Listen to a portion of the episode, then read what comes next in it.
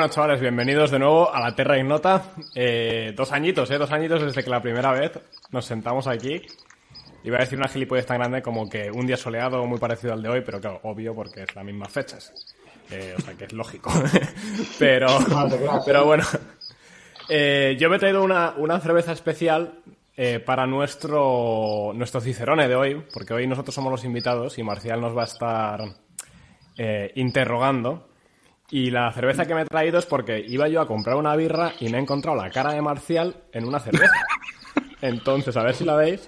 A ver que quite aquí la- los reflejos. ¿Qué pena los reflejos, macho? Ahí, a ver, ¿la veis, no? Ahí, ahí, bien, bien, bien. Ahí, entonces me he encontrado a Marcial en una cerveza que luego resulta que está llena de signos comunistas porque se llama Red IPA y tienes aquí símbolos marxistas y tal. Es un lado de Marcial que no sabíamos. Entonces no es marcial, no. Es Pero bueno, marcial. ya- he creado la Maxial. Y he dicho, bueno, pues tendrá que ser esta. Y se llama Laborist. Como sabéis, Marcial es un gran currante, eso sí. Eh, y es una red IPA. Así que probablemente sea la última vez que compre esta marca porque me he dado cuenta que todas sus cervezas, eh, la temática es un poco similar. Son todos hippies y, y gente así, pero bueno, eh, os diré qué tal está. A ver, eh, ¿a quién vamos? Con Ike, por ejemplo. ¿Qué te has traído, tío? Eh, yo pensaba Sorpréndenos. que el- yo, yo he pensado que el día de, de- el segundo aniversario, segundo cumpleaños de Terra, es un buen día para, creo que ya lo he dicho alguna vez, ¿no? Pero volver a dejar claro que, mm, que bebo Mau clásica porque no tengo pasta para más. Entonces, eh, os agradecería que alguno, que nadie lo ha hecho, tío, yo esperaba que alguien lo hiciera, que alguno en el Patreon o en el PayPal o en el no sé qué, tío, se calce, no sé, tío, dadme, no sé, 10 pavetes y con 10 pavetes yo creo que me da para una cerveza por domingo los fines de semana. Así que eso, yo reserva 1890 eh, Mau Clásica. Pirata, dime, dime que te has traído algo especial para el aniversario. Sí, sí, me he traído algo especial, sí. Eh, la- lo tenía en mente. Y es más, me cogí media docenita de Boldan, de las que bebía de pequeño. Pero está siendo un mes un poquito complicado. El cuerpo es el que es, no da para más. Y a diferencia de cuando empezamos, os acordáis que yo tomaba café. Café, café. Pues me he traído el café, pero sigo ahora descafeinado. El corazón, las arritmias, todas esas cosas. Y espero que no se, no os importe demasiado. Pepe, ¿qué te has traído tú hoy? Pues nada, chavales, tampoco mucho porque hoy hemos empezado ya la temporada de playitas aquí con los amiguetes y como aquellas que nos tomamos al principio cuando estaba yo en Vigo aún viviendo, que tenía una casita de puta madre. Eh, me he traído una Double, tíos, aprovechando los dos años, pero bueno, que sepáis que off the record les he preguntado a esta peña si Double tenía relación con dos años o iba a ser una palabra en belga que a lo mejor tenía relación con no sé qué. Pero bueno, me la estoy tomando vuestra salud. Doble fermentación bastante buena. Getro, ¿tú qué? Pues mira, yo eh, asalté el Carrefour hace poco. Bueno, hace poco. Hace ya un par de meses, porque, claro, hemos estado de baja. ¿Qué, Y ha, pas- qué ha eh, pasado? ¿Que no lo, no, no, ¿Qué ha pasado? ¿Por qué no? Es es que no, no sé, yo no La me baja- de nada. nada, que ahora dan, ahora dan una baja por cualquier cosa, macho. He tenido un hijo Por la, es por la menstruación también, ¿no? O sea, Son dolores, dolores menstruales. Enhorabuena. Vale, vale, vale. Muchas gracias. Pero bueno, eso, eso cualquier buen marido lo sabe, que cuando baja la menstruación te duele. Te duele Sí, a ti. Pero bueno. Lo sufrimos, lo sufrimos también. Y eh, una vez trajimos a, a Ceferino para hablar de, de las cárceles y tal, y me fijé en la cerveza que se había comprado, o sea, que se había traído, y, y la busqué y la encontré. Es la Alhambra de Pedro Jiménez. O sea, envejecida en una barrica, que no sé qué. Bueno, tenía ganas de probarla porque no la había probado nunca, y, y, joder, qué mejor ocasión que esta. Javi, ¿tú qué? Pues yo, yo me he traído una birra de aniversario, más o menos, que es una La Virgen 360. He buscado una 365, pero por el culo también, como me han dicho. Entonces es una 360 y me ha parecido apropiada para un aniversario. Además la Virgen, ya lo he comentado alguna vez, he traído bastantes veces la Virgen. Es una birra que me mola mucho, es de aquí de Madrid. Y les tengo bastante cariño. Fui a la fábrica, una visita bastante recomendable. Así que me voy a talar esta 360, que es una Pale Ale. A ver qué tal está. Y bueno, Jorge, presenta tú a nuestro Cicerone, como has dicho. Pues tenemos a, a Marcial, Marcial Cuquerella, que, que realmente en, es- en este podcast te debemos mucho. Estamos muy agradecidos pero yo creo que fuiste la primera persona así con más repercusión que, que se fijó en nosotros. La verdad es que ni sé cómo te llegó nu- nuestro, nuestro programa sobre, sobre las selecciones Eso es americanas. una, una cosa que hay que preguntarle, sí. Y, y eso, estábamos haciendo un programa sobre las selecciones americanas. Así que lo sé, qué tontería. Eh, Javi lo puede contar. Javi. Pero Javi se lo mandó y Marcial lo vio y dijo un vale. comentario que yo creo es de los más bonitos que nos han dicho. Que, que casi puede ser que me lo sepa de memoria. Que es algo así como: estos chicos le dan a las drogas legales como si las fueran a prohibir mañana, pero no van nada desencaminados. Os lo recomiendo, ¿no? O algo así. También dijo, Y- son un poco canallas. Y son un poco canallas, es verdad, es verdad. Eh, y la verdad es que pues yo creo que ahí fue el momento en que pasamos, pues yo qué sé, de, de que nos conocieran unas 200 personas a... Yo enseguida pues como mil, mil, mil, bueno, ni Yo eso, creo- ¿no? Yo creo No, que no, estábamos no, no, en como 10 suscriptores y de ahí llegamos a unos 170. Literal. Ah, pues literal. sí. Y luego es muy hecho, importante porque gracias a eso... del, del 10%, pero. Sí. No, iba a decir que gracias a eso eh, llegaron Pirata y Getro, si no me equivoco. Entonces también para eso es especialmente importante para nosotros que te debemos haber hecho do- dos amistades eh, muy importantes para cada uno de nosotros. Así que, gracias. ¿Tú qué te has traído? Yo, yo me vais a perdonar, pero aunque vosotros bebéis y fumáis como si lo fueran a prohibir mañana, yo sigo siendo español, macho. A mí lo del vino es algo que... Entonces, el otro día en, en Carrefour me parece que es, Protos ha sacado una edición limitada de no sé qué, y, y la verdad que no sé deciros si es Rivera, digo, perdón, si es en barrica de yo qué sé, si es... No tengo la más remota idea, pero a mí la etiqueta me gustó. No, tampoco vale mucho, ¿eh? Bueno. Bueno, eh, eh, sí. Marcial, eso, de, eso del vino, patrocinado por Protos. Eh, luego Eso de- del vi- nos pasan el cheque. Eso del vino y lo español, creo que Javi tiene algo que decir sobre eso. ¿eh? ¿Ah, sí? Con A respecto a- sí, con- con- en contraposición a la cerveza. Ah, bueno, no, no, no, pero esto... nada, simplemente una vez lo discutimos y lo miramos, porque alguien nos acusó de poco españoles por beber cerveza en lugar de vino, y lo busqué, y la primera cerveza en España, los primeros restos de cerveza en España son del año 4000 antes de Cristo, y el primer vino es del año 1000 antes de Cristo, es decir, que la cerveza tiene más eh, historia en. España que el vino. Sí, Que conste. ya, tío. Y el pulque, que sabe a pota, lo Calla, toman calla, en. México desde hace 5.000 años y, y está intragable. Seguro, vete tú a saber la cerveza esa que, le- que- que se tomaban hace 4.000 años. Yo lo único que sé es que nuestro Señor Jesucristo lo que convirtió fue el agua en vino y no en cerveza. Y, y por algo sería, tío. En toda su inmensa sabiduría. No. Y en todo caso, Marcial, Opción Ginebra. En todo caso, relato matadato. O sea que nos inventamos que la cerveza está desde el 4000 y se acabó. Pero que aquí lo más importante, lo más importante es que no hay que elegir, chicos, no hay que elegir. No, no, claro, yo, yo, sí, a ver, si tenemos a uno que se está tomando un descafeinado, que de verdad que yo lo he visto y, y se, me ha- se, me han, se me han caído los palos del sombrajo, os estáis haciendo viejos cabrones. Es la tolerancia. yo llegué, llegué viejo ya. Yo ya llegué viejo. Sí. En realidad, de Aquí pirata estamos, es- estamos aceptando. Perdón, eh, dije otro día. No, que lo de, la- lo de pirata en realidad es una cerveza de 4.000 años. ¿eh? se, se ponen de ese color. Pero yo iba a decir que nosotros tenemos nuestra propia Agenda 2030, que es que Pirata nos llegue al 2030. O sea, eso es lo que estamos, estamos intentando cuidarle, que no fume vale, mucho. Con una mierda de descafeinado va a llegar y se le, y se le va a hacer eterno, desde luego. No tendrá nada, no tendrá nada, pero será feliz. Sí, desde luego. Desde luego. Yo, yo os, os conocí por Getro. eh, me descojonaba de la risa porque, porque al principio decía, estos van a ser una panda de canallas de vete tú a saber y, y de absolutamente desconocidos, no sé, o sea, desconocidos por mí, quiero decir, y de una y, y de repente empezaba a ver que sois una panda de cabrones, pero que, pero que sabéis perfectamente lo que hacéis. O sea, que, que tenéis un mensaje de fondo, que vais de canallas, pero que realmente eh, ojalá todos, ojalá todos fueran como vosotros. No, no salís de la, de la línea, de la línea, me quiero decir, de la autopista, de la autopista de lo que se debe y lo que no se debe hacer, de lo moralmente correcto, por mucho que, os fuméis la hierba del campo y, os lleváis hasta el agua de los floreros y hasta la humedad ambiente. Y eso es algo que me encanta. Entonces, cuando, cuando alguien viene y me, y me, y pregunta, ¿y estos de...? Porque cada vez me preguntan más y cada vez tal, yo lo que digo es, mira, tío, os voy, a, os voy a hablar con toda sinceridad, ¿vale? A mí a lo que me recuerdan es al típico numerario gancho del, del- cuando- de cuando tenías 18 años, ¿sabes?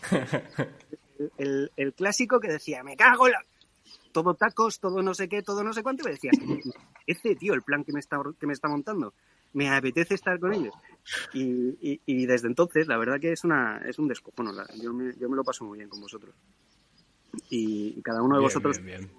Tiene su propio su propio carácter y su propio personaje. y Es una, es una gozada. Bueno, que no, no queréis hacer De hecho, más. sí. Eso te iba a decir. Aquí. Uno que otro, es más personajes. Eso es, que personajes los hay, los que lo son, pero que no se han creado un personaje. Piratas así no, no ha cambiado nada desde que ha llegado, o sea, es, es como es. Y esa era, y esa pero- era la, esa era la, primera pregunta que os iba a hacer. Porque, porque aquí la entrevista hoy la voy a hacer yo. O sea, yo voy a soltar preguntas y vosotros me vais a ir respondiendo.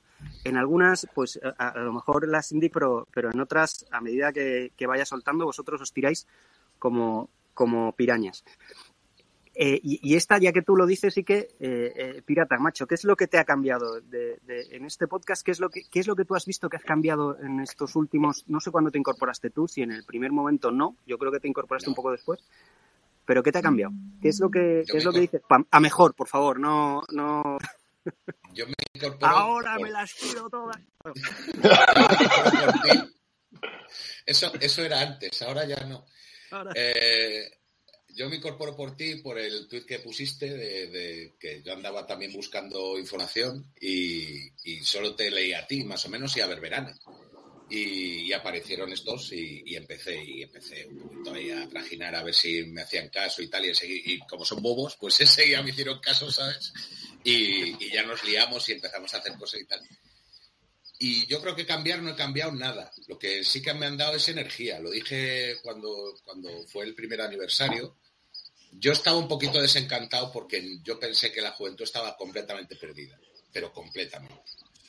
Y claro, les empecé a ver y, y como hablaban de cosas de lo que has dicho de la autopista, o sea, cosas que, que nos... Armenia, macho, o sea, ¿a quién le interesa Armenia realmente? O sea, a nadie, a nadie. No, no, no hagáis así porque vosotros sois los frikis, pero es que no interesa a nadie. El valor del, los valores del caballero, eh, sexo con amor o sin amor, eh, to- o sea, son, tertulias que son deliciosas. Y aunque no te interese, te enganchan. Pues son unos cabrones, te enganchan. Y eso me, me hizo un poquito creer que sí que, que se podía hacer algo con esta generación, esta juventud. Y, y a partir de ahí, lo, pues, pues yo, por eso digo que cambiar yo eh, es mi percepción hacia ellos. Yo creo que lo, igual lo tienen que decir ellos de cómo me vieron al principio, pero yo creo que no he cambiado nada. Sigo igual de hijo de puta, sigo igual de cascarrabias, eh, sigo igual que siempre. No, no, no.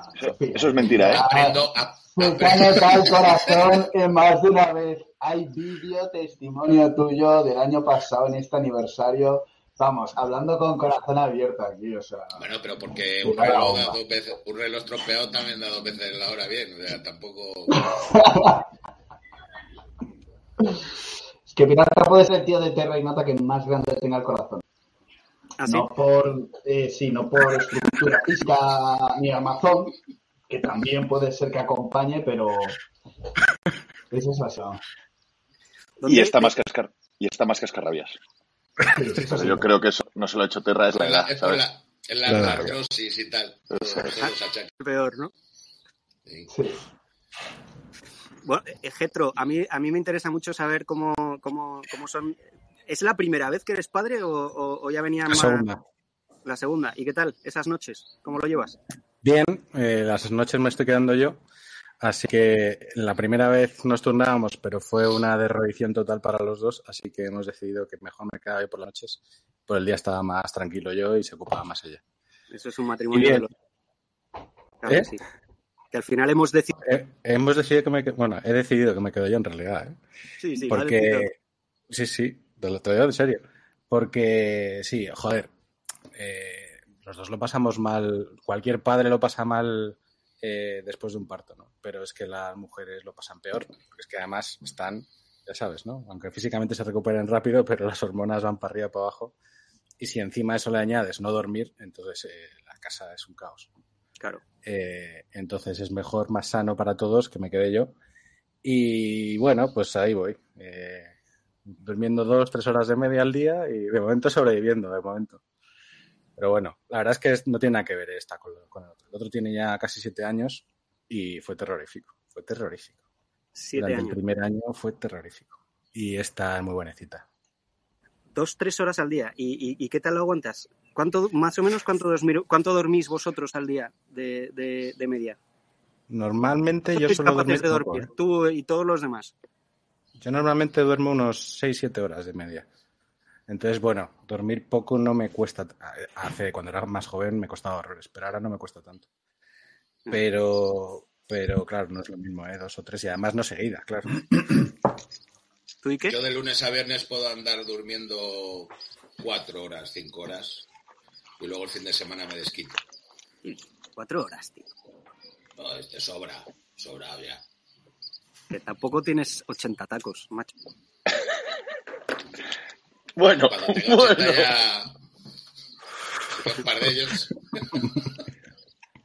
¿Quién, Yo- quién- quién duerme más? ¿Aquí quién duerme más de ocho horas, más o menos? A ver, ¿alguien que levante sea, yo- la mano?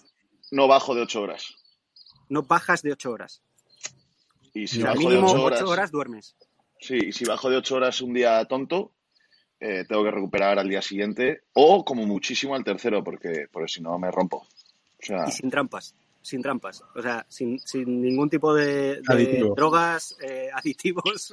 nada, nada. Yo me, me calzo las, en la cama a las once y cuarto, me pongo a leer y de la que cierro los ojos, ocho horas. Y, me po- y, si- y si me dejo, nueve horas y media, ¿eh? Todos los días de una semana, capaz. Por eso es el guapo del grupo, claro. Eh, Me, pare- me parece grandísimo. ¿Cuál es? Cuál es eh, esto os lo voy a preguntar a todos. Describirme vuestros primeros 60 minutos de la mañana. Los primeros 60 minutos del día. No, esa no, coño. Sí, no, lo siento. no la hagas. Sí. Pero Eres, sí. Tú eres el primero que va a caer.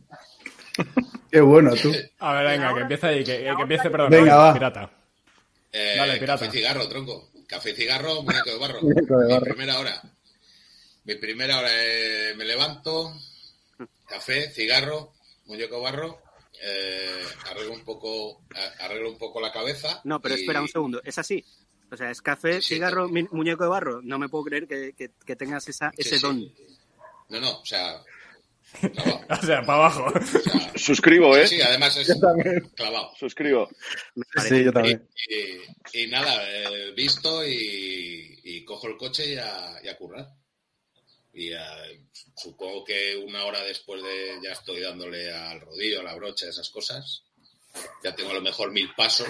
Incluso yo cuando veo lo de las, las competiciones está de, "Ay, he hecho, he hecho seis mil pasos. Si antes del almuerzo ya he hecho diez mil yo, ¿sabes? Y bueno, pues eh, mi primera hora es esa. Muy, además es que es, es, como dice Jorge, es cae, cae siempre. Es que no puedo hacerlo de otra manera, porque si no la, la puedo liar muy gorda en el coche o en cualquier otro lado. O sea, Eh, eso suena sí, fatal. sí. tío. No, no, sí, es- sí, pero es que la vida sonado, es así de cruda. ha sonado a fiesta en La vida- Dubái, ¿eh? La, la vida es así de cruda. ¿Qué que os diga? Cruda Ya te digo. es. Bueno, es así. Siguiente, ¿quién se atreve? A ver, Javi, que estás muy callado. Javi, No, Javi, yo- Javi, que yo- se está partiendo, yo- se está partiendo de risa. Yo, yo soy muy anodino, yo duermo poco también. O sea, bueno, los Soria, Jorge y yo, los dos, dormimos poco. Yo me acuesto muy tarde, en general me acuesto a las dos y media, tres, o sea, me acuesto a las doce, mi mujer se duerme y yo me quedo leyendo normalmente hasta las dos, dos y media, según el libro que esté leyendo y es lo que me enganche, hasta las tres como mucho. Y entro a currar a las nueve, me despierto a las nueve menos diez, exactamente, eh, me ducho, cinco minutos en la ducha y salgo por la puerta a las nueve en punto y llego al curro a las nueve y veinte, nueve y media. Entonces, llego todos los días tarde, o sea, bueno, no tarde, tengo entrada flexible y más o menos a las nueve y media, lo de siempre, contestas los primeros emails, coñazo que te han dejado de la tarde anterior que no te apetecían antes de irte y a las diez en punto me tomo el café, ya en la oficina, o sea, no desayuno en casa ni nada, me tomo el café y luego ya me bajo a fumar el primer cigarro tardecito, en plan diez y media o así. Pero vamos, que yo me levanto para ducharme, irme en el metro al curro y entrar a trabajar. No pierdo ni un minuto porque me acuesto muy tarde y me cuesta horrores levantarme. No me gusta dormir, entonces me obligo a dormir por la mañana porque no me gusta dormir. Entonces, bueno, Claro. anodino. No, no es anodino. Ojalá pudiera yo despertarme a las nueve menos diez. Ya ves. Pues yo, yo, por ejemplo, yo... O sea, también me cuesta un huevo dormir, igual que Javi. Aunque sí que, por ejemplo, aquí en Finlandia necesito dormir más que en España. O sea, cuando estoy en España, 5 o 6 horas al día y luego recuperar un poco findes, voy, voy bien. Pero aquí, joder, si no duermo de media 6 y media 7, eh, me, va, me va pasando factura. No sé si también es la edad, pero yo creo que también es el sitio. Porque me pasaba un poco lo mismo en Galicia. Eh, yo creo que cuanto vas más al norte, necesitas más sueño. Eh, entonces me intento acostar pronto. O sea, bueno, pronto, normalmente pues... Si a las once y media, 12 intento estar en la cama, pero me suele costar pues como una hora dormirme.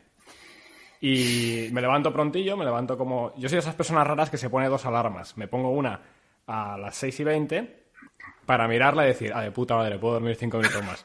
Y entonces me duermo cinco minutos, pero me los duermo y Ya, recupero un ese es el viejo truco. No, no, pero lo hago aposta, o sea que digo que, si no me pusiera yo cuento me mi versión. directamente la de 6 y 25.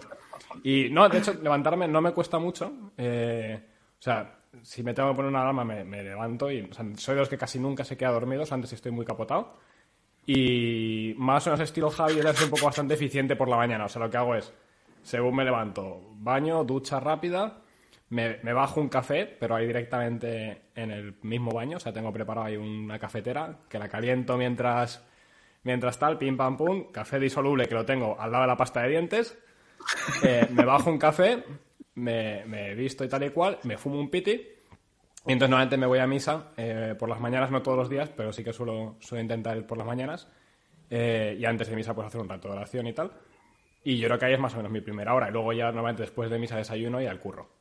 Pero tienes una iglesia cerca ahí en, en Finlandia. Vivo aquí, al lado de la parroquia. O sea, vivo... Aquí hay dos en toda la ciudad, pero una está a 10 minutos de mi casa.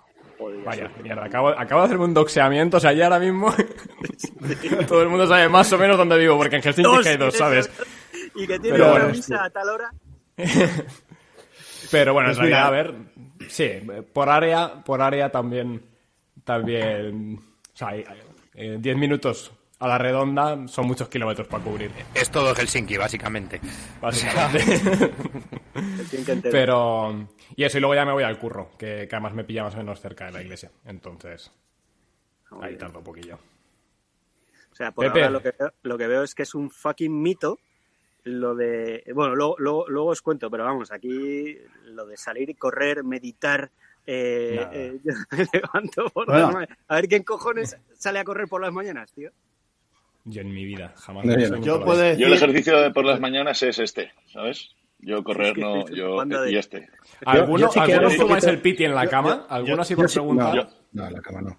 Yo sí que hago un ¿y qué poquillo de yo? ejercicio Noche por la sí, mañana. antes de dormir, hombre. ¿Sí? Antes de dormir, el cigarro. Yo por la noche, si me levanto por la noche, soy capaz de fumármelo a las 4 de la mañana, bajar abajo, liarme un pitillo no sé qué, tumbarme en la cama, como no voy a dormir, me lo fumo tranquilamente, lo apago y solo me lo fumo el de por la mañana si me levanto antes del despertador. Con el Eso- despertador ya no, ¿sabes? Con el despertador es levantarse, café y cigarro. Pero sí he hecho la de 10 minutos, no hago como tú, que te vuelves a dormir. Yo sé que no me voy a volver a dormir, entonces. Y yo, triqui triqui, a los 10 minutos para arriba. Eso se te acaba el día que te casas, socio. Hazme caso. ya imagino, ya imagino. Esa es buena. Eh, espera, Yo, por ejemplo, yo. sí que hago... Yo hago algo de deporte también. Intento. Los días que digo que me levanto con ganas de sacar a España adelante, sí que... Ah, yo esos Los días días también hago hacer. deporte, ¿eh? Esos días también. pero, pero, pero nada más levantarte, o sea, levantarte y de hecho hay un par de aplicaciones desde, y desde la época de la universidad que me llegó una- un colega me trajo un libro que hacía del ejército canadiense guapísimo, unas tablas de ejercicios que hacían los, los que estaban en los de la armada canadiense que tenían muy poco espacio con un metro eh, cuadrado y con tu cuerpo antes de que empezara todo el boom de las apps de ahora En ya plan Bosco, ¿no? Yo, perdón, Sí, pero tío. Sí, sí, flexiones, Pepe, siendo una barra dominadas ahí en... armada y canadiense, esos ejercicios te pueden volver profundamente eh, Luterano. Ahora mismo sí. luterano, Sí, sí, al menos sí. luterano. De hecho, Y ya no otras los cosas que utilizo. riman por ahí. Sí, sí, y pedir las cosas por favor y dar las gracias. Hay que tener cuidado con lo de los canadienses, tío, que son Sí. peligrosos. Son peligrosos. Este, eh, me falta alguien por, por responder a la rutina, a la rutina. Sois una Y que ha panda. contado brevemente, ¿no? A ver. Pero ¿Y Y que qué? dale. Cu- cuento yo. Cuento. Vale, entonces, no, yo, eso efectivamente, yo sí que no me pongo dos alarmas, me pongo una Lo que pasa es que la tengo en SNZ, ¿sabes? La mítica de que la levantas. Entonces, si me levanto con ganas de levantar a España, a la primera. Si no, a veces con la misma energía que salto, me meto en la cama. No, hombre. Eh, pero sí, que me levanto, me tomo un café y directamente, bueno, perdón, cuando me levanto lo primero que hago efectivamente es, suelo rezar una oración que me enseñó mi madre, que se lo es señora mía, que no sé si la conocéis, bueno, yo creo que algunos de aquí sí que la conocéis, pues es como un acto así como de ofrecer el día y lo suelo rezar y luego ya me voy a tomar el café, me ducho, me arreglo la barba y hago ese deporte y que suelen la barba ser todos los unos días, Pepe? 11 minutos, un poco para Pero aquí, sí. Algunas, hay, días que no, ¿eh? Pero por Pero abajo, la por aquí. la idea de o- la barba es precisamente no tener que afeitarse todos los días, ¿no? Digo, Bueno, a mí, me parece. ya lo conté una vez aquí en Terra Ignota. De hecho, una de las cosas que ya no me he perdido de dejar de afeitarme al dejarme la barba es que me encantaba afeitarme todas las mañanas, tío, porque era como un acto de de Es reivindicar verdad, la masculinidad, tío. O sea, de todos los días me afeito y es como aquí están mis principios, ¿no? Pum, pum, pum. Me encantaba, tío. Lo que pasa es que sí que es cierto que me he encontrado más a gusto con la barba y, y desde entonces eh, mejor va. Y luego, para completar los 60 minutos, efectivamente, hago también un rato de, de oración. Suelo leer alguna cosa del Evangelio, de algún libro espiritual. A mí se me O sea, cierran los sí ojos. Yo lo he me- intentado alguna vez, pero no, no, no, no lo consigo. Bueno, a ver, no quiero decir que no me duerma a veces. O sea, yo, yo puedo decir que yo, eh, antes habéis dicho lo que dormíais, yo soy bastante búho, no tengo, de hecho me activo, mis mejores momentos son por la noche. Eh, pueden hablar bien, eh, lo pueden conocer Jürgen perfectamente, pero sí que es cierto que yo me meto en el sobre y, y me duermo, sea la hora que sea, tal. Y si no he dormido bien, sí que es cierto que luego, vamos, o sea, puedo cabecear en cualquier momento, puedo estar perfectamente, vamos, o sea, tengo En que dormir, tengo Pepe, que cuidar. Pasaba durmiendo. O sea, No, Pepe yo creo que en clase no me eso, dormía, polla que tío. no. Sí, un huevo, sí, es No, lo que tú recuerdas. sí. Que no te veías. Joder, tío, me acuerdo ¿quién- de rollo estudiando en, estudiando así, tío, pero, pero en, Didi Marcial, perdona. ¿Quiénes sois compañeros de, de- sois todos del, del- bueno, todos los, los iniciales, sois todos del mismo colegio, ¿no? O sea, del mismo colegio somos Javi, Pepe y yo. Eh, y Pepe y yo estábamos en la misma clase. Y luego de los que empezaron en Terra Ignota, que hoy no han podido venir y que últimamente no, no están pudiendo venir, pero bueno, siguen ahí más o menos cerca, eh, Pablo y Manu también estaban en nuestra clase. Y luego Javi está en el mismo colegio, pero tres años más joven. Ah, muy bien. Muy bien. Eh, iba a hacer un comentario sobre el pelo, tío. Perdona, Javi, que se me ha... No, no tengo ningún, ningún complejo, o sea, yo soy el primero que lo dice, así que no te cortes. ¿sabes? De hecho, de hecho hoy en el hoy en el vídeo eh, es un canteo, porque han sacado, te lo digo con cariño Javi, pero es un canteo. Han sacado los vídeos de hace dos años y que de hecho tampoco está en canteo. Tu hermano Santi lo perdió bastante más rápido. Hombre, bastante más O sea, rápido. digo, pero- con pero la 16 diferencia- Santi. ¿Eh? Con 16 lo perdió Santi, pero... Por eso, pero que la diferencia cuando he visto el vídeo de Javi he dicho, coño, a ver, Javi, vamos a hacerte una putadaza, sí, a ver. No, no, eso, eso, con eso sí tengo complejo. ¡Joder! Ah, bueno, bueno, bueno, tampoco está tan tan mal. Poquillo de cartón, no pasa nada, chicos. Ya tiene un par de años. tú te pones un up de esos, una de Ignota, tú. Tiene un par de años buenos. Y que, a ver, estaba para ti. Tú tienes cinco minutos para hablar con quien quieras, personaje ficticio, eh, histórico o real o, lo que tú quieras de la historia, cinco minutos. ¿Con quién hablas? Jesucristo, sin lugar a dudas. Eh, siempre he pensado que querría conocer a Napoleón, he pensado que querría conocer a Adolf Hitler, eh, he pensado que querría conocer a Kierkegaard, que me apasiona, he pensado... Entonces hay como personajes históricos que, hay muchísimos que me apasionarían, pero una vez eh, lancé yo esta pregunta a otra persona y, me respondió Jesucristo. Y cuando lo pensé dije, yo que soy muy de, de pensar que no hay ningún ser humano que haya cambiado realmente la historia de la humanidad, que somos todos, bueno, pues que la doctrina católica te dice que eres único y que tienes dignidad y valor en ti mismo, ¿no? Pero que lo que dice ahí fuera es que somos menos que un grano de arena en la playa. Y la única persona que creo que merecería la pena poder ver, sentir, hablar y preguntarle un par de cosas, histórica, Jesucristo, con total seguridad. Luego ya si quieres te digo Julio César, Napoleón, grandes No, es- generales del... A mí Jesucristo me vale, lo que pasa que yo como, como, como le pasa a Jorge, yo hablo con él todos los días. Claro, no somos luteranos como tú, ¿sabes? O sea, Claro. no necesitamos esas cosas de Yo voy, comulgo y estoy ya, estoy ya en conexión, ¿sabes? Sí, Prefiero hablar con Julio César o... sí, no, vamos, para mí sería poder tenerlo delante y una conversación con él, más allá de, pues eso, del- Se entiende, se de la oración mental. Está, está, está bastante claro. Pirata, ¿tú en qué edad te quedarías? De, todo- de todos los, los 90 años que has vivido, ¿en qué edad te quedarías? Joder, es muy difícil eso. Es muy difícil, ¿eh? Yo no estoy nada mal. a- la- yo me lo he pasado muy, muy bien, lo he pasado muy, muy mal también, pero no, no sabría deciros una edad. O sea, no. Es más, es que no me da la gana decirla. Porque hasta en los momentos peores y más malos eh, se sacan muchas cosas positivas y se saca aprendizaje cuando, cuando te caes.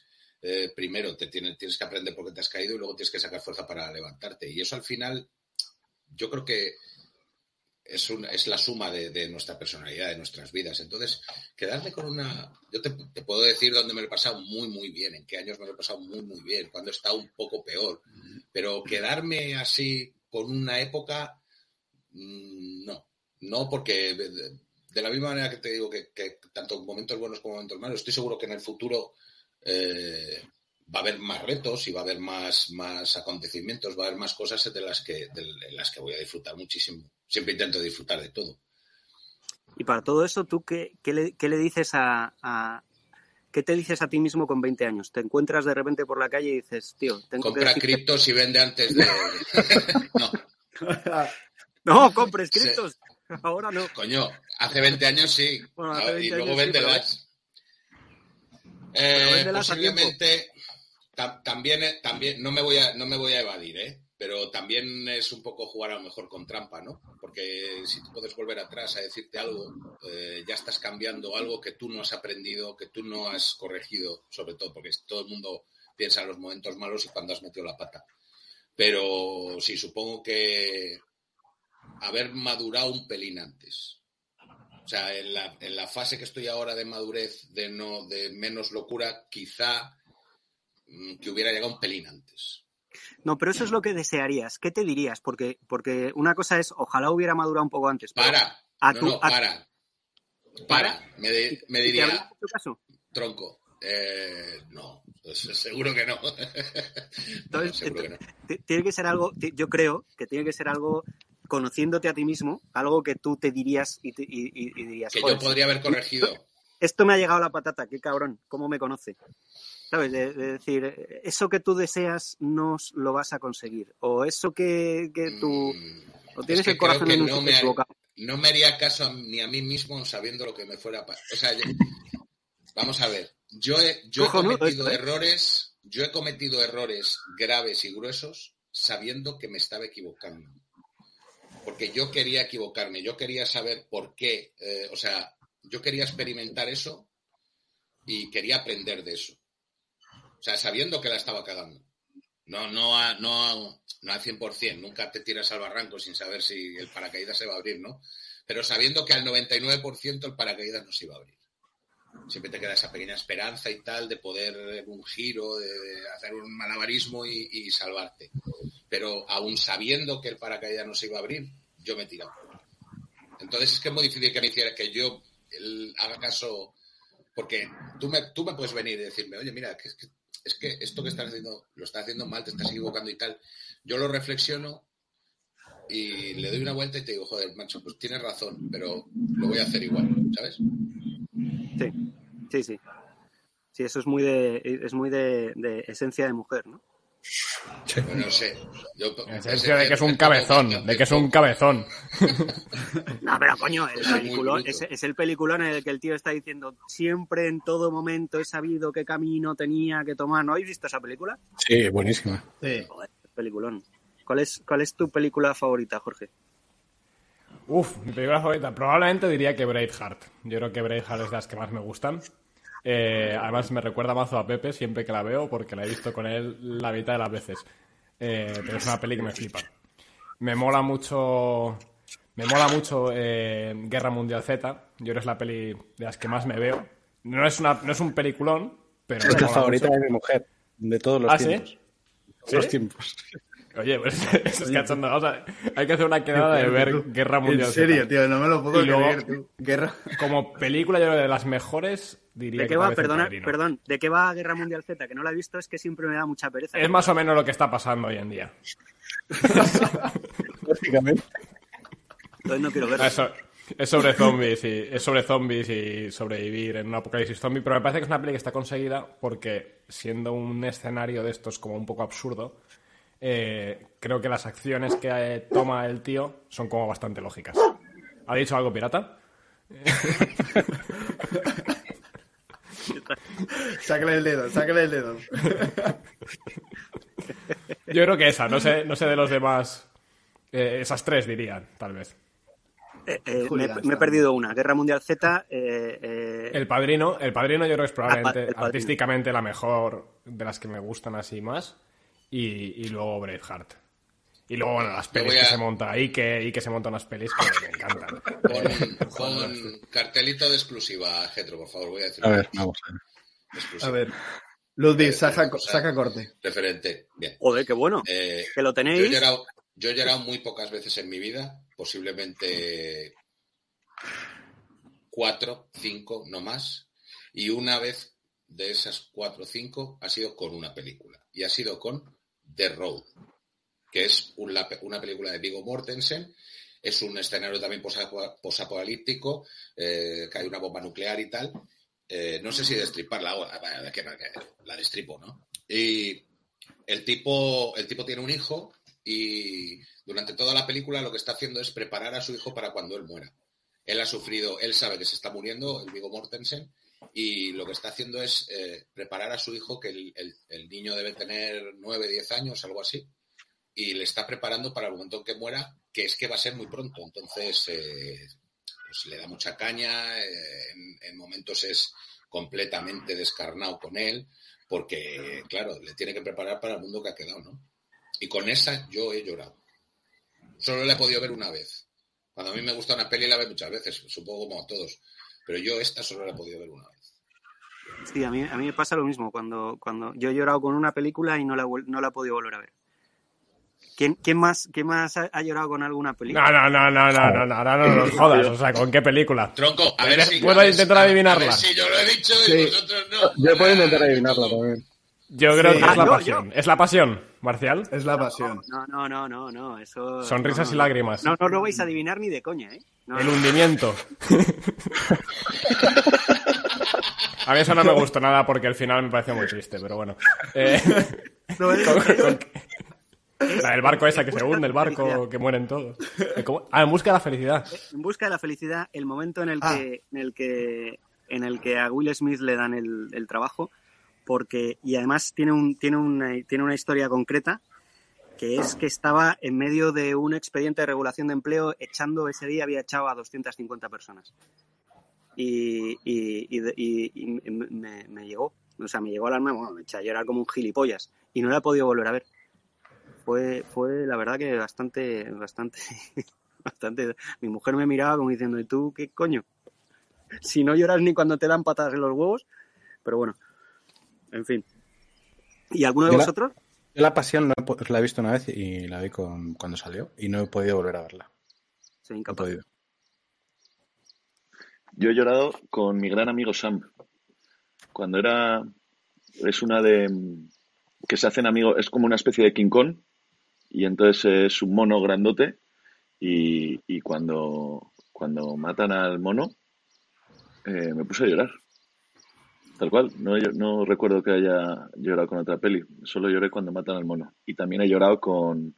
Siempre a mi lado Hachiko. No sé si la habéis visto. Yo es que soy muy Joder, no, sí, con claro, esto. es que esas, coño, es que esas tienen trampa. No, Claro. no. Sí. Yo, Es hay una- una que he visto Mira. tres veces y las tre- eh, una vez con mi hijo, una solo, una vez con mi hijo y otra vez con mi mujer. Y las tres veces he llorado. Y es la de Coco. Ah, muy bueno. No la entiendo. Sí, la entiendo, pero no, no, no le veo el punto. La escena final con la abuelita, eh, a moco tendido, macho. Qué bueno. Es que los abuelos es una cosa especial, tío. Sí, sí es verdad. Sí. ¿Y, de oye, libros? No, no, Pepe, ¿tú con cuál has llorado? ¿Con cuál has llorado tú, Pepe? Luego Es que- contaremos de Pepe Ah. y llorar, porque hay anécdotas interesantes, pero... Pero... Sí. Yo solamente he visto llorar a Pepe una vez en mi vida. Pero luego entramos, si queréis. Sí. ¿Y con cuál has llorado tú, Pepe? ¿Alguna peli? Venga, alguna peli, Pero- hombre. No, iba a decir de un libro, fijaros. O sea, películas. o sea, a ver, yo me, me he emocionado, pero no hay. Bueno, sí, la pasión, yo diría que sí, la pasión. perdona, que- Pepe, pero. Bueno, perdona, pero que, que- O sea, que está bien llorar por un libro, pero es que tenemos aquí a alguien que se ha desmayado con un libro. ¿En ¿Qué sabes, tío? un libro? ¿Quién sabe más con un libro? ¿Te has desmayado con un libro ¿Qué tú? Sí. dices, Javi, tío?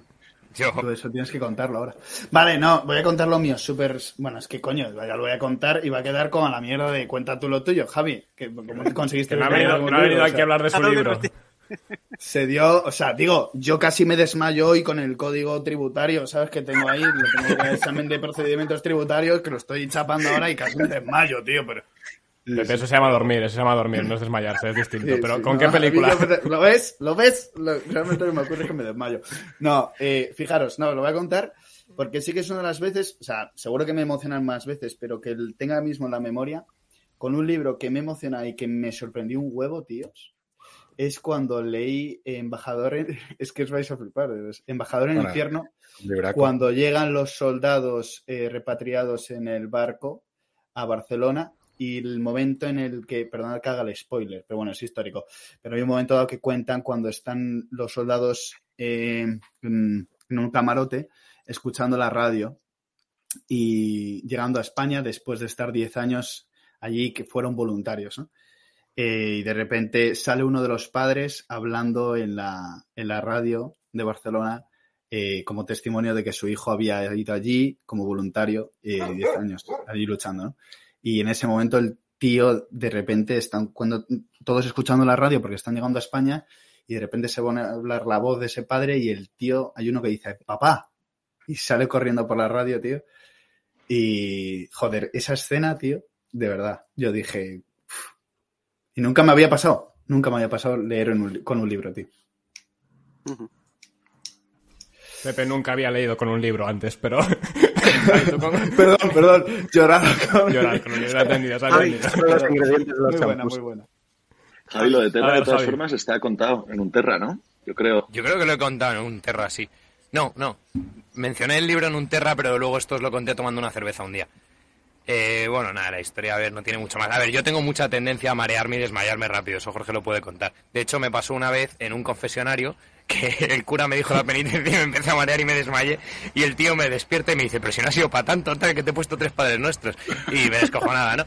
Pero y otra vez me desmayé en una librería y además me ha hecho gracia porque eh, Pepe justo ha dicho el libro que estaba comprando. Estaba comprando Embajador en el Infierno y estaba cogiendo los libros, tal, me dio un golpe de calor y me desmayé.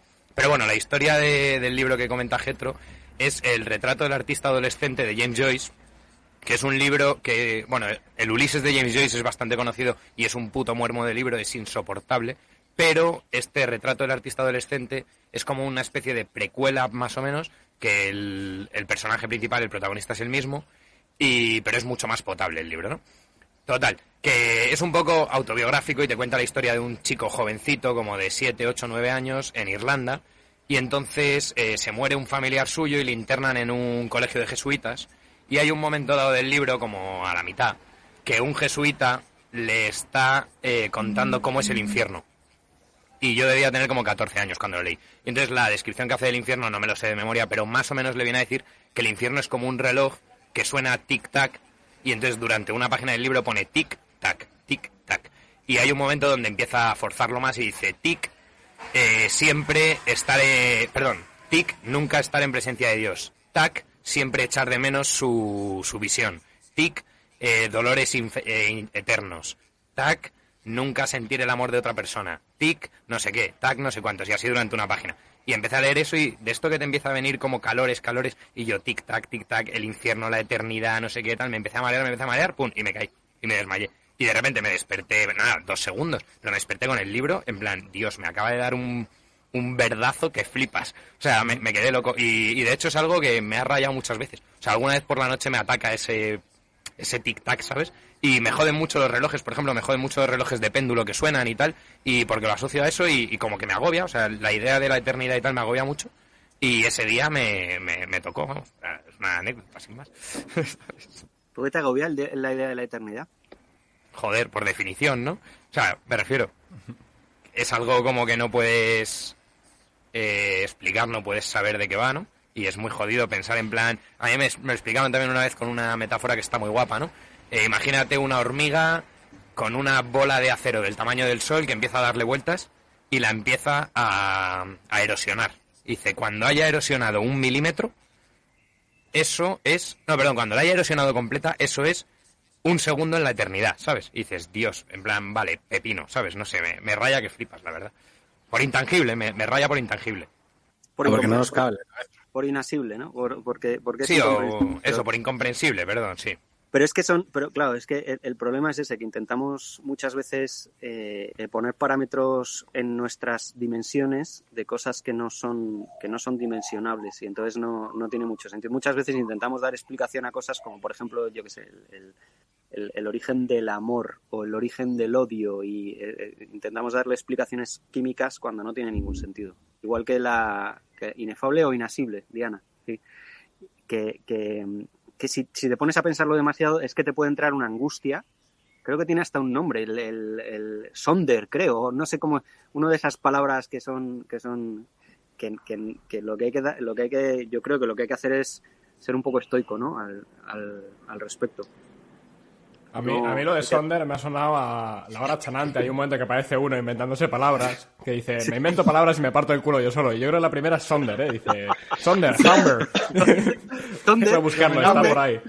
Sonder, es. de hecho, Sonder, si hay alguno que nos esté escuchando que lo busque, tiene, es Sonder con diéresis, me parece, y es como el ser consciente de que cada persona tiene un mundo interior. Es un, lo típico como, como las... eh, hay- término hay- alemán, ¿no? Hay unas, hay unas palabras que son, que son intraducibles, como por ejemplo morriña en, en español, o duende, creo que también es un... Morriña, morriña puedes decir saudade, ¿no? Saudade en portugués. Vale, pues no vale Sí. morriña. Duende. Duende es una palabra que no tiene traducción. O sea, el, el tener duende, eso tiene duende, ¿no? Pues eso está dentro de esa, de esa lista de, de palabras. Pues está Sonder. Y- Ya, que hemos creo- hablado de libros, perdón, que es que me acabo de acordar con lo de las palabras intraducibles, lo que pasa es que ahora no me voy a acordar de, de la palabra, pero hay un término alemán que es eh, el echar de menos una cosa que nunca has conocido. Eh, y yo la primera vez que lo leí me parece que fue en una carta de, de C.S. Lewis o, o si no, yo era un libro de C.S. Lewis. Me parece que es eh, en el que cuenta su conversión, que se llama Sorprendido por la alegría, Surprised by Joy. Y entonces explica ese término y dije, joder, en la puta, esto es lo que yo siempre había sentido. Joder, creo que Javi probablemente estaba en casa sentido, y ¿eh? lo hablamos. Pero me pareció como Javi, sí. decir, coño, hay una palabra para esto, ¿no? Sí, de hecho, la hay, la estoy buscando, ahora la digo. Pero a mí esa, esa sensación, la de echar de menos algo que nunca has conocido, lo digo siempre, me la produce la canción de Have You Ever Seen the Rain de Creedence Clearwater. Siempre que escucho esa canción, echo de menos una época en la que yo ni había, o sea, no estaba ni proyectado, ¿sabes? Mis padres no estaban ni casados cuando se escribió esa canción. Pero siempre que la escucho digo, Dios, quiero estar ahí, ¿sabes? Es, es espectacular. Una, una para, para Getro, porque es que si no nos vamos a, nos vamos a en- encebollar aquí. En, relación a- en relación a esto de quiero estar ahí, ¿en qué época te gustaría estar a ti? Eh, bueno, quitando la, la respuesta fácil que ha hecho y que antes de eh, Judea en el año cero o en el año 33, eh, yo siempre me ha fascinado eh, la conquista de América. O sea, a mí me habría gustado estar al lado de Hernán Cortés. Sí, siempre lo he pensado. Se- sería una, una vida súper dura y una vida terrorífica, pero me habría encantado. Yo no sé si a Descubrir tu un mujer le nuevo hubiera mundo. gustado tanto, ¿eh? No, seguramente no, porque se habría quedado en España, claro. Eh, pero, pero sí que es una cosa que esa, esa nostalgia por un momento no vivido siempre la he tenido con, con la conquista de América. O sea, me, me fascina el tema de los conquistadores. eh, es, pues eso, es como pensar ahora que nos vamos a, con Elon Musk a, en una nave espacial a un mundo por ahí y encuentras otra cosa diferente que no conocías y, y esa sensación de O continuo, ¿no? ¿Has estado en México? ¿Con- ¿Conoces México? He estado en México, pero mm, casi se puede decir que no, porque no salí del hotel. no más que para ir al aeropuerto. ¿Te sorprende Pero. cuando lo conoces? ¿El qué, perdón? ¿Te sorprende más cuando lo conoces? No sé, Es que eh, es, es, es, es espectacular la, la- el, el poder inmenso del- de la voluntad que tuvieron estos hijos de puta cuando se fueron para allá. Y, y- y el hecho de, el hecho de, yo estuve viviendo unos cuantos años en Florida y en Florida hay una zona que es, que es virgen totalmente, que es eh, totalmente salvaje y es por donde entró eh, Ponce de León. Y Ponce de León dices, ¿por dónde entró? No entró por ningún lado, porque es imposible entrar. O sea, dos metros para allá ya no ves absolutamente nada. No hay, no hay, no hay forma de entrar. Es, y, y el calor. Y van con su morrión. Y, que- y con, un, con un calor de una humedad horrible y tal. Y dices, ¿qué les, in- ¿qué les impulsaba a seguir un metro más? Incomprensible. Comprensible, por eso me fascina tanto. Es que por eso me fascina tanto, porque la primera sensación que yo tuve cuando llegué allí, y ya os digo que no, no vi nada de más que el pueblo allí de, de Playa del Carmen, ese que hay un pueblecillo que es para turistas, o sea, ni siquiera ves la, cultura de, la tierra, pero lo primero que te impresiona lógicamente es el calor apabullante, dices, ¿cómo es posible que vinieran aquí, siguieran adelante ante toda adversidad, se ganaran a la gente local y fueran a derrotar al imperio que era genocida y asesino de, los aztecas. Eh, y no sé, es un poco, eh, si lo trasladamos a la época de hoy, puede ser, mm, digamos que ahora todo está en contra, ¿no? Y es un poco lo que tenían ellos, todo estaba en contra. Todo, desde la logística hasta todo, todo, todo en contra. Se iban a la aventura completamente. Y eran apenas 700 hombres, con- con- contando los caballos, que eran como 10 o 12. Y, y sin embargo, fíjate lo que hicieron, ¿no? Entonces, sí, sí, sí, es una época que siempre la. Es una respuesta que, que esa me la han hecho muchas veces y la tengo clara. Perdona que diga una cosa de, de esto, que, lo último que has comentado. En la peli de Interestelar, si la habéis visto, hay un momento también precioso en esa película que hay un astronauta negro y el protagonista, el Matthew McConaughey, están hablando y el negro está como, como muy melancólico de la Tierra y tal. Y le dice, ¿qué te pasa, no? Eh, ¿Por qué estás así? Estás raro. Dice el pibe, ¿ves esta chapa? Dice, fuera no hay nada. Eh, esto, una lámina así de aluminio, es lo que nos separa de, de la inmensidad, del infinito, del espacio. Y le dice Matthew McConaughey, tío, somos exploradores. O sea, no, pasa nada, ¿sabes? En plan, como tantos otros, nos hemos metido en una nave, antes era un barco, ahora es esto, y fuera efectivamente no hay nada, pero vamos a un destino. Dice, no te preocupes, somos exploradores. eh, los mejores regatistas, algunos no saben nadar. Dice, si se caen de la barca, se jodió el invento. Dice, pues esta chapa es lo que nos protege ahora mismo, pero que eso no te dé miedo, ¿sabes? Y me, me gusta porque es un poco esa misma sensación, en plan, soy explorador, sé a dónde voy y por el camino lo que Dios quiera. Y nunca mejor dicho, además, en el caso de los españoles, digo. Sí. Hay una serie, no sé si, no sé si algu- eh, eh, vosotros sois más, eh, supongo que aquí individualmente, más de Star Trek o más de la Guerra de las Galaxias. Yo más de Star Wars, la verdad. No he visto Star Trek en mi vida, Julio. O sea, ni un capítulo creo que Star no. Sé que solo hacen así, ¿no? Solo. No, no, no, qué cojones. Esto es lo que ha quedado. Que no, que no. Es que, no, no, no, no. O sea, que no Estoy Baden Star Powell. Eh, Nada, tío. Os iba a preguntar por ahí qué novela me regalaríais, pero, pero primero os voy a decir que tenéis que ver Star Trek, tío. O sea, el- es lo- si, si, si algo os tenéis que quedar, tenéis que ver, pero todas las series. La- Pero es buena, o sea, ¿es buena de verdad o es simplemente el fandom que No, se ha hecho no, ya? No, no, no, es, es acojonante. Es, es, es la historia, eh, me, ha- me ha recordado por, por Javi, es la historia de... Que tiene las orejas así, ¿no? Sí, sí. Oye, pues, pues ríete, ríete, pero hay algún, hay alguno, hay algún personaje que está bastante bien, ¿eh? De- con las orejas así y todo. Le coges el gustillo. El, Ah, ah, Piropo que la manda a Javi, ¿eh? Piropo ahí. Os dejamos, si quieres nos vayamos los demás, ¿eh? no soy nada de eso. Este, hay, hay un, hay un, el, el punto es en el momento en el que, en el que, en, en el mundo, en la Tierra, hay paz. La, paz está asegurada, la alimentación está asegurada, la supervivencia está asegurada, y entonces el ser humano se lanza a explorar. Y se lanza a explorar qué hay en el universo y se encuentra qué cosas en el universo. Bueno, la historia tiene un poquito más de, más de, más de tal, porque es el universo se acerca a la, a la, a la Tierra cuando el hombre eh, eh, descubre la velocidad de la luz, que es a lo que llaman warp, la velocidad warp. Entonces, cuando el hombre descubre la velocidad de la luz, consideran que la, que la Tierra está suficientemente evolucionada y pueden ponerse en contacto con el resto de la, de- de la universalidad. Y entonces em- empieza, empieza, Trek empieza así. Y entonces es un, un universo en el que, se, en el que eh, pues hay millones de, de, mundos paralelos, de, pues esto pasa en el año 3000 y esto pasa en el año 1500, perdón, 2500 no sé qué. Pero, pero es el mundo de la exploración cómo va a ser. Porque a, no ser que venga la parusía de aquí a unos cuantos años, vamos a explorar el universo. O sea, e- e- es, es lo natural. Tenemos a un Elon Musk que va a llegar a Marte y dice que quiere morir en Marte. Bueno, pues lo siguiente será dentro de 500 años un tío que llegue a Júpiter. Y lo siguiente será un tío que salga del sistema solar. Entonces, ¿qué pasa? No hay nada que no tenga sentido en, en- en Star Trek. Todo, todo es ciencia ficción, pero no hay nada que tenga sentido. Que, eh, de hecho, hay, hay, hay, un, hay un, un montón de, de, pues yo qué sé, eh, las tablets salen de Star Trek, no de Star Wars las, los, los mm, inalámbricos de no sé qué salen de Star Trek, no de Star Wars. O sea, es la evolución natural del hombre si pasan miles y miles de años, qué es lo que pasará, ¿no? Y cómo nos tenemos que entender con, con, con otros, con otros tal. Que esa es una pregunta interesante. Se ha Ups. cortado un poco. Se nos Se ha caído a Marcial, sí. Entiendo que la pregunta es que cómo nos tenemos que entender con otras especies inteligentes, ¿no? A Ah, ver, Marcial. se- se te cayó, una Marcial. pregunta. Me he caído. Esa es una pregunta. eh, Eso es. ¿Vosotros creéis que hay seres inteligentes en, en- fuera de la Tierra?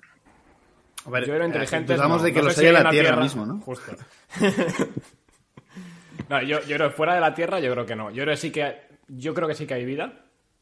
Eh, o me gustaría creerlo. O sea, no, no lo digo con una base científica, es más bien que me molaría y creo que tendría como sentido teológicamente. En plan, bueno, si tienes un dios que es creador y que es, eh, es el gran artista, eso suena muy masón, ¿no? Pero bueno, Sí, eh, es como una capacidad creativa y creadora de la leche, me parecería muy raro que sean todos rocas flotando en el espacio y nosotros. Eh, y luego que la vida, joder, al menos en la Tierra, es que florece en todos lados. O sea, está todo lleno de. Te paras en un charco, yo otro día me paré en un charco con unos chavales y huevos de renacuajo y me están creciendo y tal. Y los sigues y dices, es acojonante. Te fijas en el agua y hay bichillos. O sea, hay como por todos lados vida, ¿no? En, en la Tierra, al menos. Entonces, para mí tendría sentido que el universo sea eso y que, como tú dices, nos esté esperando. Esto suena muy, muy friki, pero que nos esté esperando, en plan de, os vais a cagar el día que salgáis y lleguéis a Marte y veáis que hay cucarachillas con cinco ojos, ¿sabes? Y lleguéis a no sé qué sitio y He descubráis encontrado que... una puerta en Marte, ¿eh? El otro día. Ha encontrado ¿Lo una has puerta, sí, sí, lo vi el ¿Lo has otro día, sí, pero... ¿Pero eso lo ha sacado la NASA o no? Porque ya es que en Twitter ya no sabes lo que ves. Bueno, Pero no sé mola si un es huevo, una ¿no? puerta, pero- No lo he visto, no lo he visto. Sí, sí, lo ha sacado la NASA, o sea, eso lo, lo ha- es una foto que ha hecho el rover de, de Marte. Pero vamos, que dicen, ya, ya han salido rapidísimo a decir que es una formación geológica y tal, lo cual es absurdo porque yo creo que lo es, pero no lo puedes saber. Sea, es una puta foto. De ¿sabes? hecho, No- me parece que han no contratado a. Sánchez Manzano para que lo investigue. han, han pedido que, que vaya a Marte ahora rápidamente y que, guarden las, sí, está las fotos. Está recogiendo todo, está catalogando, no os preocupéis. En unos meses tenemos todo aquí. Por cierto, perdona, perdona que meta esta En Leganés cuña- va a aparecer. Perdona que meta esta, perdona que meta esta cuña, pero me ha freído esta mañana eh, Víctor Torres, que lo conocéis todos, eh, con audios, porque se- ha habido un accidente en, en Cataluña con unos trenes. Me decía, estoy indignado porque están todos los medios de comunicación enfocando el accidente y cómo recogen los restos. Han dicho que hasta dentro de dos meses no se va a restablecer el tráfico y es acojonante. Y en el 11M, a las 48 horas ya estaba todo fundido en, alto- en altos tornos. Y bueno, se ve. Nunca la cuña. O cada vez se va sabiendo más, ¿no? Pero, Sí. pero en fin. lo que dejan. Yo creo que si, si la evolución ha sido capaz de crear a Echenique, es imposible que no haya seres inteligentes en el universo. O sea, digo, si hemos llegado hasta eso será porque en el camino hemos hecho muchísimas cosas aunque no las conozcamos. Estoy seguro. Pero, por- pero porque Chenique es el, es, es el, el, el, el punto la cumbre de, evolución o- de- de a dónde no debía haber llegado el ser humano. El punto de no retorno se llama. Exacto. exacto. Nos ha dicho hasta dónde no y ahora eslabón ya. perdido, hombre. Es el eslabón perdido entre el hombre y la máquina. ¿Pero el sabor perdido está- ¿Venía roto o qué? Bueno, vamos. Sí, vamos, vamos, tú, pobre hombre. Te iba a decir, cuando has dicho lo de los cinco minutos, de con quién te gustaría hablar cinco minutos, yo te iba a decir, si me dejan solo con Echenique, pero bueno, ya. Fíjate, debería, Pero bien. debería- Pablo, te queremos, te queremos mucho. Pirata, ¿tú qué, qué opinas tú de, no de Chenique, sino de lo del espacio? Tú tienes ideas muy peregrinas. Mm, Yo tengo ideas, la de... uf. Mm, a mí me extraña que si Dios es como decís, que solo nos haya hecho a nosotros y nos haya dejado aquí. A mí me extrañaría. Porque si es, no sé, debemos, debemos ser muy divertidos y debemos ser, joder, si, si es su obra, eh, estará orgulloso, seguramente. Entonces, querrá haberla repetido en algún sitio. Querrá haberlo hecho en, en- en otras partes.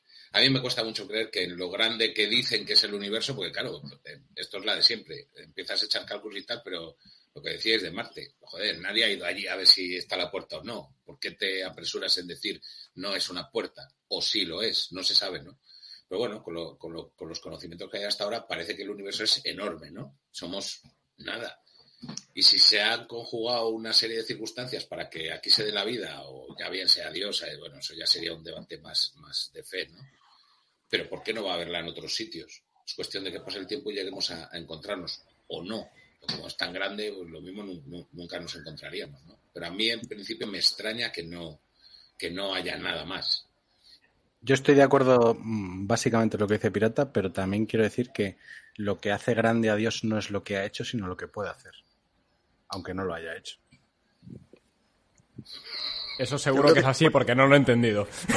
Si fuera, si fuera, ex- si fuera por experiencia, yo creo que no lo repetiría. si solo lo fuera que- por experiencia. Luego, lo que, pues, lo que sabemos por verdad revelada es que eh, no se ha hecho este- no se ha hecho marciano, se ha hecho hombre. No sé si me ¿Por qué explico. no lo Bueno, no, eso espera, está que he claro. dicho una cosa marcial. ¿Por qué no lo repetiría, dices? Hombre, porque la última vez que vino le crucificaron, tío. Bueno, pero no vino Dios, mandó a- al chaval. No, hombre, Bueno, pues Dios. En, teo- en Sí, teología pero acabas, pero- acabas de pero entrar. no era él. Esto es lo que viene a ser Bueno. una discusión bizantina, nunca mejor dicho. Sí, sí, literal, literal. Sí, Pero sí, igual, sí, sí. igual aprendió y dijo, creo otras especies, pero Voy a voy hacerlo a mejor". limitar un poco, voy a limitar un poco que... La libertad, sí. Sí, bueno, no, sí, vamos a dejarlo Pero no sería, entonces, en ese caso no serían especies hechas, por supuesto, a su imagen y semejanza. Y, Sí, y- sí, sí, no, porque la imagen y semejanza no es física. Es espiritual. Vamos, porque Dios no es físico. Pero sin ¿Cómo libertad no? se refiere Pepe, yo creo. No, no, ¿Cómo que no? bueno. No, No, Jesucristo. aquí- esto ya que es bizantino, ya esto va a ser bizantino de la Esto puede leche. ser Esto va a ser bizantino Sí. de la leche. No Yo iba a decir una cosa, pero de esto si os cuenta que mola, lo moldeó del barro, ¿eh? Lo moldeó del barro, o sea, que le dio una forma. hay una, que- hay una Entonces- trilogía, por si os interesa, hay una trilogía de C.S. Lewis sobre este tema que eh, van yendo a diferentes planetas donde eh, están ocurriendo justo el pecado original o la redención y cómo los La trilogía seres de esos Ransom, planetas, ¿no? los Marte, Venus, la, sí, la trilogía de Ramson, eh, cómo están justo, bueno, es como una mezcla de ciencia ficción y teología, es muy interesante, está bastante Hubo bien. una persona trilogía. Que escribió un libro mejor incluso que, que, que la trilogía de Ransom. El libro se llama El silencioso clamor de las estrellas. Lo escribió mi abuelo y es de un hombre que, que llega a que llega a Galicia y, y, bueno de- eh, es un marciano. Bueno, no tiene pecado original y entonces Los eh, gallegos. el li- el- no, coño, el que llega de otro mundo. Los gallegos sí que tienen pecado original. A ver, Pepe, es ciencia ficción, pero no es tan absurdo como para decir que los gallegos no tengan... milagros Yo últimamente. no lo pondría tan en duda, ¿eh? El libro cuenta, bueno, eso es verdad. El libro cuenta cómo eh, no, no, no cuaja, ¿no? Y, y de la diferencia que hay entre un ser que viene sin mácula y el... Es mejor que la trilogía de Ransom. Solo quería venir a hablar de, del libro de mi abuelo, no libro. Te, voy a hacer una pregunta a ti, Ike, pero, pero te voy a dar dos minutos para pensarla mientras, mientras desviamos Venga. un poco el tema, que es que quiero que me, quiero que me describas la peor cagada de tu vida. Sea, que, que pienses la, la cagada más espectacular de tu vida. Meterse en terra La y no. cuentes aquí. Necesita más de dos minutos el chaval. Es- es- te, doy dos, te doy dos minutitos nada más para... para... Bueno, la, la tengo. ¿Ah, ya? Sí, yo creo que sí, porque esta es, esta es mítica. Efectivamente, tengo tanto donde elegir que, que y, y son tantas las anécdotas que tengo para, para, estaba en Javea de fiesta y yo tenía novia desde hacía ya varios años. Iba con un colega y entonces se cruzaban dos chicas en el parking y yo tenía novia, pero el colega andaba ahí pues necesitado, ¿no? Entonces nos pusimos a hablar con las chatis y eh, seis de la mañana. Y nada, y el colega tenía, mañana salimos en barco, no sé qué, y entonces le dice, le dice la tipa, anda, salís en barco, no sé qué, ah, pues mañana hablamos, no sé qué, ah, pues dame tu número, y entonces, eh, pues nada, le, doy mi teléfono, y, y luego ella dijo que, que, no, me, no, no me creía, no, no se creía que le estuviera dando el teléfono del móvil, total, que marca la tipa, la veo llamar y dice, hacia así, dice, que me ha cogido una chica. Y digo, ¿cómo? Y entonces cojo el teléfono a 6 de la mañana y dice, sí, y digo, ahí va. No, no voy a decir ni el nombre de... porque, bueno, es que además... Sí, sí, claro, era mi novia a las 6 de la mañana. Y, ¿Y qué? Y digo, María, que he oído a una chica. Y digo, eh, no, no, es que, joder, es que, duérmete, duérmete. Entonces, yo creo que es... Eh, yo creo que es la más bestia, me costó ¿Cuánto mucho. duró el tema después? Duró años, tío, estuvimos saliendo juntos seis años, o sea que, que una barbaridad. No, pero es que de estas, tengo- o sea, no es ni la primera ni la última. Soy, soy, o sea, nací bocazas, vivo bocazas, moriré bocazas. Eh, ¿Y alguna, es alguna que digas qué bien que, que hice esta cagada bestial? Qué, qué gozada, qué bien, qué bien me salió esta cagada y que, mal lo pasé en su momento, pero qué bien me salió. Menos mal que lo hice. esa es. Alguna de la que hayas ¿eh? aprendido, de la que hayas aprendido un huevo. ¿Alguno de vosotros tiene algo así? Yo tengo una, Yo no lo puedo contar. pero no, pero no, no la elegí yo. Bueno, la elegí yo a medias. Yo eh, siempre he sido de muy buenas notas, en la universidad se me dio muy bien y tal, pero me fui a México con Ike, precisamente, y nos fuimos a México, ¿qué? ¿15 días nos fuimos? Por lo menos, No sí, 10, conquistarlo. 12. Sí, estaba yo en mi último año de carrera, eh, 22 años tal, último año del grado, eso yo muy buenas notas, y me piré a México. Y... Dime qué es el coche. ¿Vas a contar lo del coche en público, de verdad? No, ah. no, no, no, no, no, no, no. No, Eso no se puede contar, ¿no? No, no, ¿Qué pasó en ese coche en la, en la Baja Florida, en la Baja California? Contad qué pasó ahí. No, no, no. No, y entonces cuando, cuando volví, eh, me fui a algunos profesores, porque había esto de evaluación continua y tal, y me fui a algunos profesores, oye, mira, que es que he faltado a clase por estos días, tal, no sé qué. Pero hubo una asignatura que era Derechos Fundamentales, que a mí se me daba súper bien, y dije, va, a este no hace falta que le diga nada, voy al examen, saco un buen- una buena nota en el examen y voy para adentro. Y llegué al examen y saqué como un ocho y medio, un 9, y por la evaluación continua me puso un cuatro y medio la profesora. Y entonces, bueno, fui a hablar con ella, no sé qué, revisión, y me dijo que no, que me fuera a septiembre y que, que tal. Entonces, la primera vez en mi vida que pencaba una asignatura fue aquella vez, pero era mi última asignatura de la carrera, ¿no? Y claro, yo tenía que estudiar un máster porque yo estudié Derecho y luego tenía que estudiar máster. Y entonces, si no tenía aprobada asignatura, yo no podía entrar. Total, que me pasé todo el verano chapando, pum, pum, pum, pum, pum. Llegué, me matriculé en un máster dando por hecho que iba, que iba a aprobar. Y, y llegué al examen de septiembre. Entonces hice un examen fantástico, salió la nota y me sale un 4,9. Y entonces me voy a la revisión de examen y le digo a la tipa, oye, socia, como que un 4,9, ¿no? En plan, ponme un 5.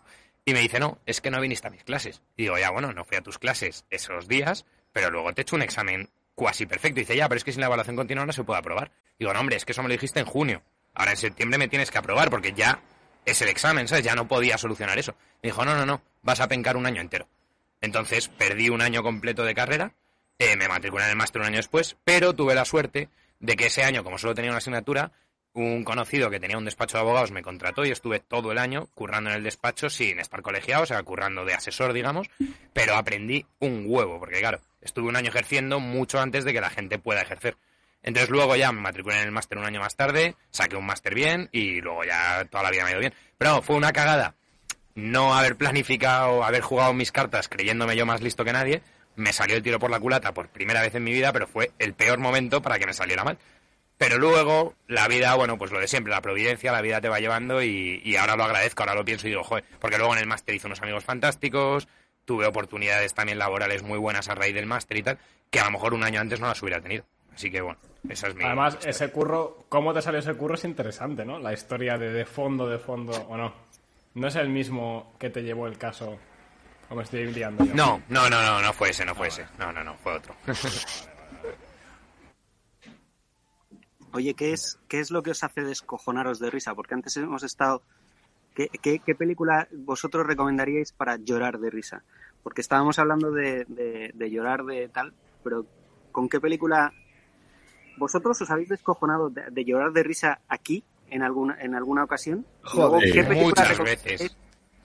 De, de- Joder, el otro día, el otro día? Pepe se tiró un pedo en directo, no sé si lo has visto, Pepe se tiró un pedo en directo y nos rompimos todos a, a reír porque es que es profesor de chavales, es no sé qué, y estamos así hablando, creo que era el último, no sé qué, y de repente No, no, pero que fue un canteo, ¿sabes? Subiendo el nivel de. Necesito un abogado. El que, el que tengo aquí colgado, pero venga. Pepe, te tiraste un pedo, tío, es lo que pasa. Que a ver, que habías comido frijoles y ya está. ¿sabes? O sea, No, pero aquí, aquí nos hemos descojonado grande, la verdad, muchas veces. pero yo las veces que más me he reído, y mira que fue tonto, pero fue cuando apareció, eh, estábamos hablando de una bomber y apareció el afilador eh, debajo de la casa de Javi. Y yo ahí me partí de risa, vamos. Sí, sí. Estábamos, mira, pues como esto. Estábamos hablando de la sociedad industrial y sus consecuencias y de repente empieza a sonar tirirí, tirirí. Aquello fue una partida de polla es, exagerada, exagerada. Y- y de Pero, película- pero hay que decir, hay que decir que no llega, vamos, ni punto comparación. Yo he estado dos veces con ellos. Ni punto comparación con esas dos veces. O sea, yo me lo he pasado con esta chusma muy bien, muy bien. O sea, un, eh, pero un, o sea, es un non-stop, no paras, no paras, no paras. Y cada, y de cada, ca- es que de cualquier cocina se le puede sacar punta, empiezas a, el día, el día estuvimos ahí, fuimos a la tele, joder, el día con el helicóptero y ¿A qué Con el helicóptero no? marcial, hay un vídeo en Twitter, tío, que es la leche. Estábamos en enero una tele y, de a- fachas fue. y aún, na- y aún no habíamos ido a, aún no habíamos eh, estrenado el, capi- el, el documental, pero ya estaba, pues quedaban pocas semanas, Getro ya estaba como a tope con el tema, ya estaba todo hecho, Getro lo estaba remasterizando, no sé qué. Y después de una noche en que nos, y además como idiotas, ¿sabes? Pues estábamos Getro, Javi, Pirata y yo. Y, sentados con una chimenea encendida y, a verlas venir. Hay un par de vídeos en Twitter. Bueno, pues a la mañana siguiente, pues claro, luego ha tenido mucho sentido. Estábamos haciendo una barbacoa y no sé qué, y pirata, que no, la- no las, no las deja escapar. Un, helicóptero y empieza a gritarle, ¿no? ¡Antonio de telemáticos! ¡Bájate a tomar algo! No sé qué. Después ha venido todo lo del 11M y las veces que hemos estado juntos ha sido. Ha sido la leche. Sí, siempre ha sido eso. Y ha pasado siempre cosas raras también. ¿eh? Yo de películas marcial eh, te quiero decir dos que, que he llorado de risa y también una serie. Eh, las pelis han sido Amanece que no es poco, que me- cada vez que la veo me descojono, y mm, la de Top Secret, también me descojono. Sí. Y, y series, la de The Office también, o sea, era no parar. O sea, me dolía, me dolía, o sea, de ver la serie y dolerme la mandíbula. de reír. Yo, yo me meo de la risa, no, no es una peli, pero yo me meo de la risa con Les Luthiers. O sea, me, me supera, no puedo. Bien. Es que, y además, me los sé de memoria. O sea, hay canciones de Les Luthiers que sé tocar con la guitarra y las toco yo solo en mi casa y me descojono tocándolas yo, porque es que, es que no puedo. Me parece, eh, para mí es el, el tope de la- del humor. hay una subcultura acojonante con el luthier. Los hay que los conocen y los hay que no los conocen para nada. Y, y- y te da mucha pena, porque, porque las canciones es verdad, yo me las sé de memoria todas. Buenísimas. A mí es La el de- otro extremo, el extremo contrario. ah, Perdón, ¿cuál ibas a decir? ¿La de? No, la del, a mí me encanta la del, la del, la del rey que contrata a un bardo para que le Sí, para sí, que sí. cante a su Para amada. y- cantar un canon, ¿no? es brutal. bueno. Perdona, ¿qué ibas a decir, Jorge? No, a mí en el extremo opuesto, y ya ha salido una vez aquí, pero yo con la hora chanante, los antiguos, los de 2005, 2005, 2010, Esos son- y son absurdos, pero me descojono. O sea, me, me parto de risa con las salidas que tienen. eh, me parece absurdo, yo que eso me río mucho. Y luego de película me hizo mucha gracia eh, What About Bob? Eh, ¿Qué pasa con Bob? Me parece que es en español. Que es una peli bastante desconocida, pero que es un tío que tiene todos los problemas psiquiátricos a la vez. Y entonces me parto, me parto el culo porque sobre todo aquí en Finlandia, a base de haber tenido muchos amigos con movidas raras, dices tú, es que es que es clavado, tío. O sea, dices, es que esto es igual que ese, esto es igual que el otro. Eh, a mí esa peli me hace mucha gracia. Y no sé cuál más así que me parta el culo. Eh, hombre, los, los hermanos Mars me gustan mucho, me gustan mucho. Además he visto un huevo con, con Ike, con Pepe, con Javi. Eh, sí, esas al menos. Pero bueno, sobre todo me río mucho aquí en Terra Ignota. ¿Os, os, os mola el, hu- el humor absurdo? Tipo Famino cansado. Sí, a mí me encanta. Sí, sí. A mí Pepe Villuela me vuelve loco. Pero ya Faimino y Cansado nos pilla un poquito ya... Gemela no tanto, ¿no? ¿Pero qué dices si siguen todavía, siguen ahí? Sí, ¿No, veis, ¿No veis vuestro podcast hermano Todopoderosos? No. Coño, tenéis que verlo. Sí, Y- joder, Ja- Javier Cansado, todas- sí, sí, joder. me hace mucha gracia Ilustres Ignorantes también. Y los dos ignorantes, eso es. Yo es que arrojadas no veo, ¿sabes? Entonces no. A mí me hace mucha gracia Leo Harlem, por ejemplo, tío. Uf, Bueno, Leo Harlem me encanta, tío. me gusta nada. Cuando me hace, me hace mucha Ah, gracia ¿no? todo la... Lo detesto. Nada. Lo detesto. me parto. Con todo mi ser. Yo era vecino, era, éramos vecinos aquí cuando vivía yo antes en el otro lado. Yo iba a Ah, sí, decir, ¿Y le conocías? ¿Es majete o es...? O es... Tenía un bar en Valladolid. No, vamos a ver. eh, tú ten en cuenta que esta gente, pues es su trabajo, ¿no? Entonces, eh, suele pasar que cuando se le encuentran por la calle, pues la peña va y como solo les conoce de- de- del trabajo, que es de hacer humor, pues cuentan un chiste. Bueno, pues el tío está hasta la polla de, de contar los chistes, Claro. o sea, ¿sabes? Entonces, la expectativa de, qué te vas a encontrar cuando le ves por la calle, pues no, no tiene nada que ver con, con lo que hace, ¿no? Pero sí, es un tipo, es un tío majo. Eso A lo Vaquero dice... también. A Vaquero también le conozco y, y Vaquero es igual que la Vaquero es igual que la tele. Vaquero es igual que la tele. Eso lo dice Goyo ¿Sabes quién Jiménez. de- Goyo Jiménez en un monólogo lo dice, dice, macho, yo cuando me encuentro un albañil no le digo, oye, hazme un muro o algo, ¿sabes? A ver si me puedes hacer un murete aquí delante. Dice, ¿por qué cojones a mí que mi trabajo es contar chistes? Y luego dice que también a veces le dicen, cuéntame un chiste, lo cuenta y dice, bueno, son 10 pavos. Dice, ¿cómo que 10 pavos? Y dice, hombre, claro, es que yo me dedico a esto, socio, ¿sabes?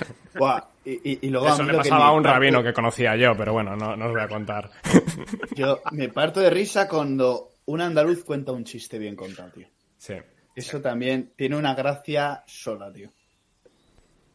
Ah, El, te- comandante Lara es uno de los que cuenta muchos de estos chistes. Y, te- y es que no. a mí no es que el comandante Lara me parece muy simple, tío. Muy A demasiado... veces sí, tiene muchos que son muy. Bah, humor facilón. Sí. Sí, el, Pero humor bueno. inteligente es muy... Pero bueno, Oye, de algún- chistes, perdón, nada como Eugenio, perdón, Marcial, que solo Bueno, claro, que sí. decir. Es que Eugenio Sí. es espectacular por, por Sí. la pose y la cara suya y el tono suyo. Javi, es que no ¿sabes te quién- puedes nomear. ¿Sabes quién hace eh, una, una imitación de Eugenio exacta? El abogado que te sacó a ti de un lío. ¿Qué Hace abogado? una, No, bingo. hace, hace una, una un, ¿cómo se dice? Un papel de Eugenio, tú, que, que flipas, flipas. En los campamentos, yo, yo recuerdo los campamentos cuando salía ahí, se disfrazaba y ponía las gafas, mira, acojonante. Eugenio, tengo que pedir. Eugenio está muy bien, es, es uno de esos humoristas entronizado que sí que puedo llegar a entender. Uno que no puedo llegar a entender es Gila. No, no me ¿Gila? hace ninguna Coño, gracia. tío, pues yo. El de es el enemigo. Me partía, tío. Me encantaba, Nada. macho. Pero yo creo que esa época ya ha pasado, ¿eh? la, del, la del contador de chistes. O sea, aquí en los 80-90 hubo toda, toda la batería, Arevalo, Eugenio, eh, Pepe, de, Pepe de Rosa. O sea, el Pepe de Pero Rosa porque era- se quemó, eh, pirata, se quemó en, lo- en los 2000, se quemó con la- el de la comedia y todo eso. No, y pero siguen existiendo los de monólogos. Sí, pero Sí, no Pero eso, ya no es, monólogos. no, pero eso ya no es, ya no es el típico, ¿sabes aquel que digo? Ya no es el chiste típico, aunque luego le- le- les incorporan y eso, pero ya se busca un hilo, se busca un- una continuidad. El chiste no, te cuentan uno de maricones, luego te cuentan uno de, de, y luego otro de... ¿sabes? Claro, es que, es que A lo mejor ese es el la- motivo, claro. Claro, es que el tema de la corrección política ha hecho estragos en el humor, sí. De Ah, hecho, bueno, hace sí. poco salió en Twitter, no, no sé si lo visteis, un extracto de un monólogo que hacía una, una tía, una humorista, que era una, o sea, en vez de ser un, un monólogo de gracia, era, eh, era una bronca a, a los hombres que estaban ahí en, viéndolo, o sea, que habían pagado para verla. Era una bronca llamándoles de todo. Y dices, bueno, este es el humor de ahora. Pero bueno, es la corrección política y, y ha hecho estragos con quien ha hecho estragos. Porque el que está dentro de... A ese no le pasa nunca nada, ¿no? Sí, es verdad. No, depende, depende de la del- de, de en qué lado de la batalla ideológica te posiciones. Está- Los estamos en guerra. Los, en sí, sí, totalmente. O sea, lo de la ¿En qué batalla cultural es de, lo de, es de sojas. Decir batalla cultural es, eres un sojas, tío. O sea, estamos en guerra. Batalla cultural era lo que hacía Quevedo con, con el otro, con el de la nariz, ¿no? O sea, Góngora. una batalla cultural. Pues Con el pater. nosotros, eh, nosotros estamos en guerra de valores, en guerra de, de- de pensamiento, en guerra de, de planteamiento, de ver la vida, eh, en guerra total y abierta. ¿Y a dónde Entonces, vamos? decirle batalla ¿A cultural dónde, a dónde poco- conduce esto? A la guerra, a la guerra. Ah, bueno, pero, pero No ¿en, será en qué va a sé, sé más concreto, eh, y, os pido a todos que seáis, con- que seáis concretos. ¿En, en cuánto tiempo creéis que- que- que va a pasar lo que creéis que puede pasar que pasa en una guerra? O sea, Yo vamos a acabar pensando- tiros, vamos... No, no, Esto no, va a acabar no, en no. ¿Qué, qué No. pasa? Mira, pirata, déjame, déjame una cosa. no- Hace, hace, ¿cuándo fue, Javi, que, que quedamos en el retiro? Pues como se- Hará como cuatro meses está tu mujer muy embarazada ya. al principio de, de año a lo mejor. Y, y yo recuerdo que tuvimos una conversación hablando precisamente de guerra. Y yo recuerdo que les dije, veremos una guerra en suelo europeo. Y, y recuerdo que me dijisteis todo. "Ah". Bueno, pues la hemos tenido. Yo, yo tengo una profecía de eso, ya que os están gustando mis profecías con la del Papa. Sí que eso os cuento mi profecía de guerra de qué va a pasar en algún momento. Pero igual es irse muy lejos. Pero estábamos Sí, sí, con lo de la guerra cultural ahora. Luego, luego entramos a esas guerras esas guerra física. Pero, Termina, pirata. Pero que no necesariamente... Termina. eh, yo creo, yo creo, y sí que lo, yo veo una, una, igual que hay Agenda 2030, yo creo que hay una hoja de ruta que va a ser eh, impepinable que pase. Es, yo creo que es irreversible ya porque el camino ya está, ya está muy andado, ¿no? Yo creo que ahora mismo hay con Vox, en España hablo, ¿eh? hay con Vox una, una ilusión.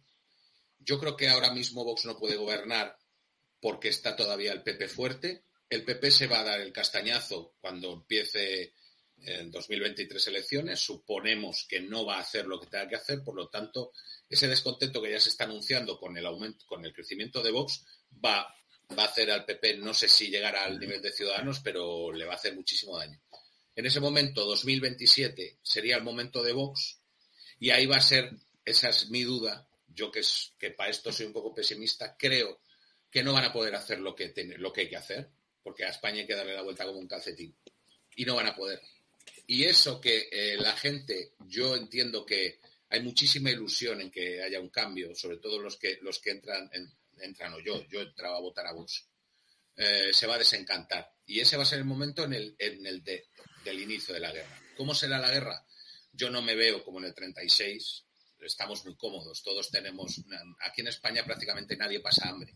Y en el 36 hubo que salir con el rifle porque se pasaba hambre en muchos casos, ¿no? Y te estaban matando. Puede ser una guerra de estas de baja intensidad de las que dicen, puede pasar lo de Chile, eh, pero con contestación. Eh, la izquierda intentará posiblemente eh, aprovechar el, momento, pero va a haber contestación. Va a haber contestación porque ya si, Vox falla o Vox no puede hacer lo que hay que hacer, ya no queda más. Yo creo que la gente ya está harta. Hay mucha gente de, de derechas que, que se ilusionó incluso con Podemos. Si no porque creyeran ellos, sí porque dijo, coño, de a partir de aquí esto va a ser la, va a ser la catarsis y a partir de aquí ya sí que se, a lo mejor hay que reventarlo todo para que se empiece a construir. Eso al final no pasó, se quedó ahí un poquito enquistado, pero la ilusión de la gente ahora mismo está puesta en Vox. Eso va a crecer, va a haber una derechización, la está viendo en Europa con el tema de, las armas, la está viendo en Europa con, el, con la energía nuclear. En cuanto ha empezado la guerra de Ucrania y Rusia, eh, enseguida, eh, bueno, bueno, pues las nucleares ahora bien, eh, bueno, bueno, pues eso de que un 2% en defensa es poco, vamos a gastar más.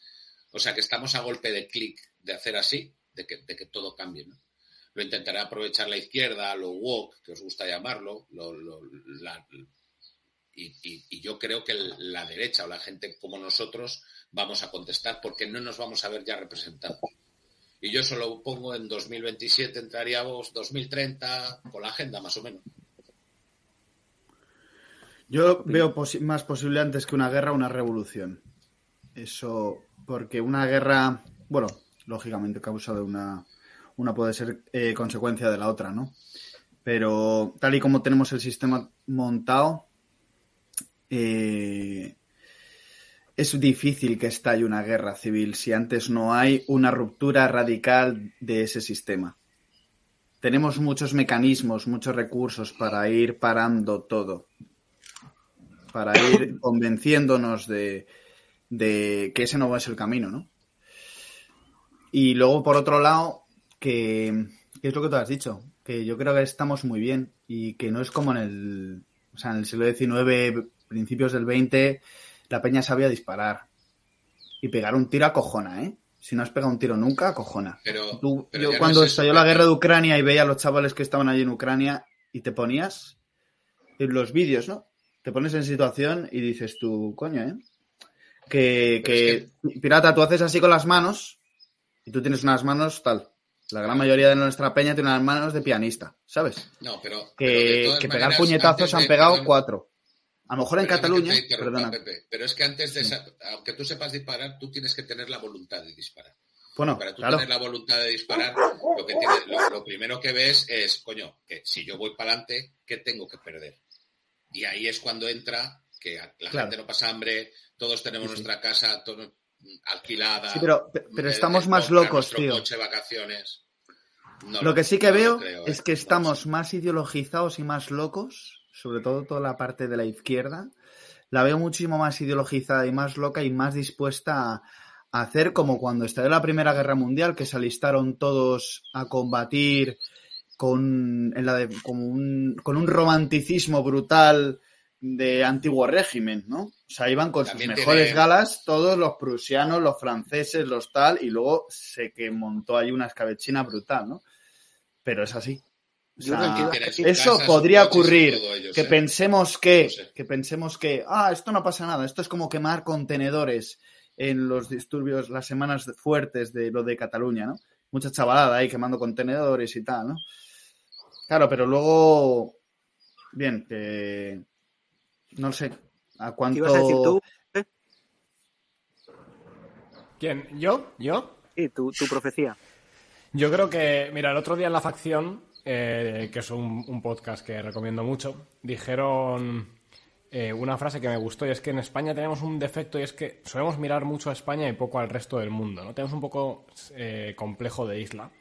Entonces, creo que en estas cosas, o sea, en cosas de guerras, solo se entienden en un contexto internacional de guerra o en un contexto internacional duro. O sea, España no puede tener una guerra civil hoy. Porque es que, aunque todo estuviera súper caliente en España, a los tres minutos Francia, Reino Unido, Estados Unidos te la paran, o sea, te dicen hasta aquí. Entonces, lo que yo sí creo que puede llegar a ocurrir en no mucho tiempo es que yo creo que hay una, una eh, ¿cómo se dice? In- ah, incompatibilidad, perdón. Hay una incompatibilidad entre la cultura islámica y la cultura europea, tanto la cristiana como la poscristiana, que es la que ahora mismo es la hegemónica. Y eso en algún momento va a explotar. Y cuando yo creo que va a explotar es en algún momento de los mil millones de musulmanes que hay alrededor de Israel, alguno de los países va a meter un petardo potente a Israel.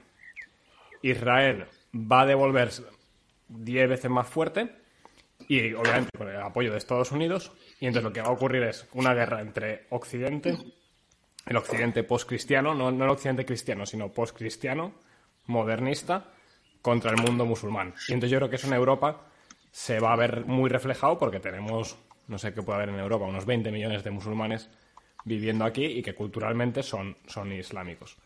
Y entonces ahí sí que puede haber un momento de que se líe petarda eh, de la gente, muchos de los progres de hoy en día, que vayan a saco contra, contra el musulmán y que ahí ocurran cosas fuertes. Y en ese contexto creo que va a ser más bien el mundo cristiano tradicional, conservadores, etcétera, los que paren un poco a los otros que se van a, a pasar eh, en el exterminio del, del moro, pero que van a ser curiosamente la izquierda, yo creo, los que van a hacer eso. ¿Sabes Y que ahí va a haber un momento de conflicto entre, entre posmodernismo y gente más tradicional. tu, tu, tu perspectiva desde allí, desde donde estás, es eh, muy distinta. Es, es, eh, no es distinta, sino que viene, viene. Nosotros estamos acostumbrados porque tenemos una, una civilización cristiana, católica, española distinta. pero la civilización, las civilizaciones del norte entienden mucho menos el choque de culturas y la integración. Y a, y, y, y a mí me sorprende mucho cuando hablo con gente de, de Europa del Norte, daneses, eh, noruegos, finlandeses, que no entienden el choque cultural. Ellos están Pero, perfectamente... por ejemplo, los suecos sí lo entienden ya, que, que son los que eran los más abiertos, no sé si te refieres a eso, pero que eran los más abiertos a venga a traer árabes, venga a traer gente, que venga aquí quien quiera, ¿no? Esto es el coño de la Bernarda. Y han estado así durante 30 años. Y justo, eh, concretamente, en la boda de Javi, me acuerdo que estaba un amigo eh, que su, su novia es, es eh, sueca y sueca liberal, de los que hace tres años te decían que venga aquí todo el mundo. Y ya esa, me acuerdo que, es que en la boda me dijo, uff, esto de la inmigración de los países islámicos es un gran problema, porque esta gente Es- es no, eso, no no- acepta es nuestra todo- cultura y nos van a comer. Yo Ellos creo que van a ser esos. Sí. que van a ser esos los veganos somos los que- sí, sí, sí. modernos los que digan hasta aquí y pasen de, de Son los- refugees welcome a dispararles. son los más radicalizados. El otro día hubo, en- hubo en, en- el otro día, ayer, hubo en Almería una, una cumbre, una cumbre, un encuentro de la Fundación Disenso creada por Vox en, en Almería para hablar de inmigración. Y, y invitaron a, a- a partidos conservadores de, de- del norte, suecos, alemanes, daneses, noruegos, me parece que había, y, y- y se dieron cuenta que no tenían absolutamente nada que ver con los posicionamientos de Vox muchísimo más radicales, muchísimo más radicales frente al, frente al mundo musulmán que, que los que tenían, pues que lo, lo que podía estar diciendo Santiago Abascal, eh, Macaulona o Rocío de Mer. Claro, Nada de hecho, perdón, Marcia, que te interrumpa, pero a mí mucha gente me pregunta en plan de... En Finlandia están los, los que llaman los verdaderos finlandeses, que es un partido, que en finlandés es Perussuomalaiset, y que yo tengo muchos amigos ahí. Eh, yo estaba metido en otro partido, eh, y entonces tenía muchos amigos de Perussuomalaiset. Y la gente me decía, es un poco como el Vox de allí, de Finlandia. Y digo, no, es, es otro rollo, es otro rollo, porque un tío de Vox, llegado el momento, tiene unos valores y unos fundamentos que, coño, no se va a poner a, a ventilarse a gente inocente lo que sea, o una limpieza étnica. O sea, eso no lo vas a hacer. Eh, yo eso sí me lo creo, por ejemplo, un tío de Izquierda Unida, que el mismo día se pasa a un lado que al otro, al otro extremo, ¿no? Como también se ha visto. No, no al tío normal de Izquierda Unida, pero cierta gente. Y sin embargo, esos de, de la derecha nacionalista europea, del norte de Europa, el norte no católico, yo eso sí que les veo capaces de, Eso en, de empezar a disparar gente y cunetas, vamos. en las Navas de Tolosa, las jornadas previas a las Navas de Tolosa, no sé si, no sé si estáis muy Yo no puestos- estaba, pero Pirata, pirata estaba. Sí, Sí, Pi- Pirata Pirata estaba. probablemente se acordará el- el- aquellos tiempos en los que estaba todo permitido.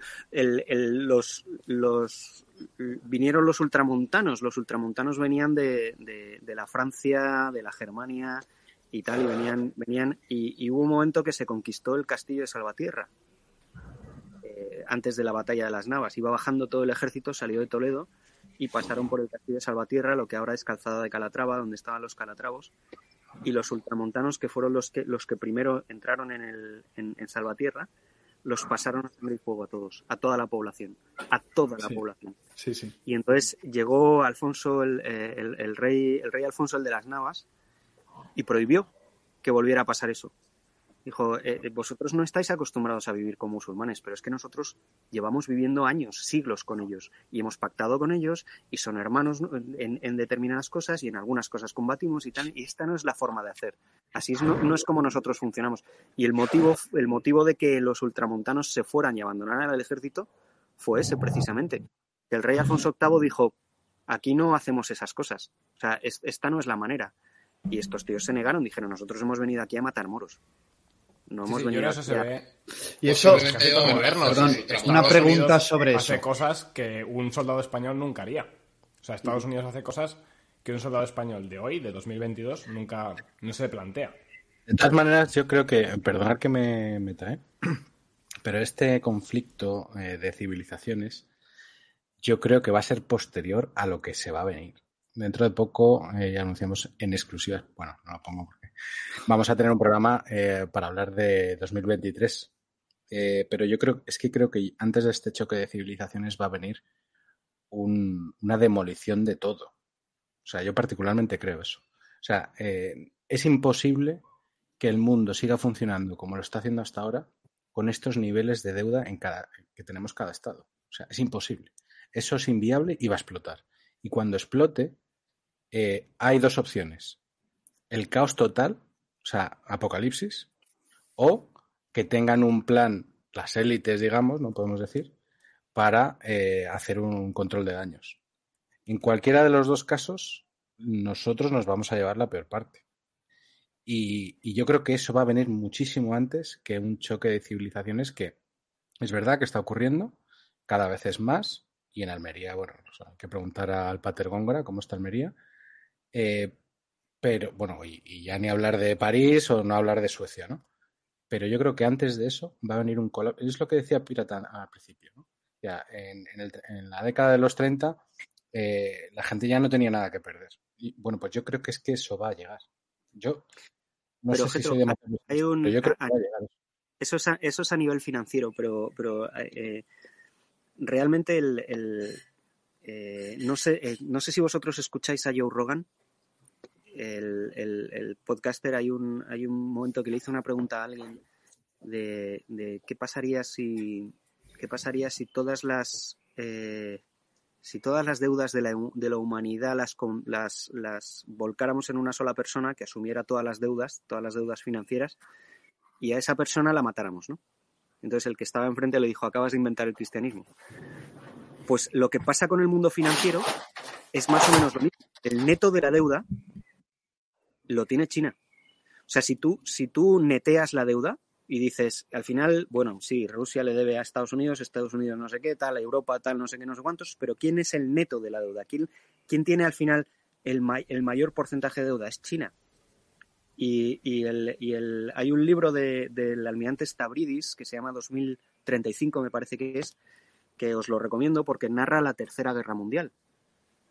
¿Cómo va a ser la Tercera Guerra Mundial? Stavridis fue el, el almirante general de la OTAN durante, durante unos cuantos años. Es un, almirante americano muy, muy puesto geopolíticamente y tecnológicamente. Entonces narra cómo va a ser esa guerra. Y esa guerra la empieza China.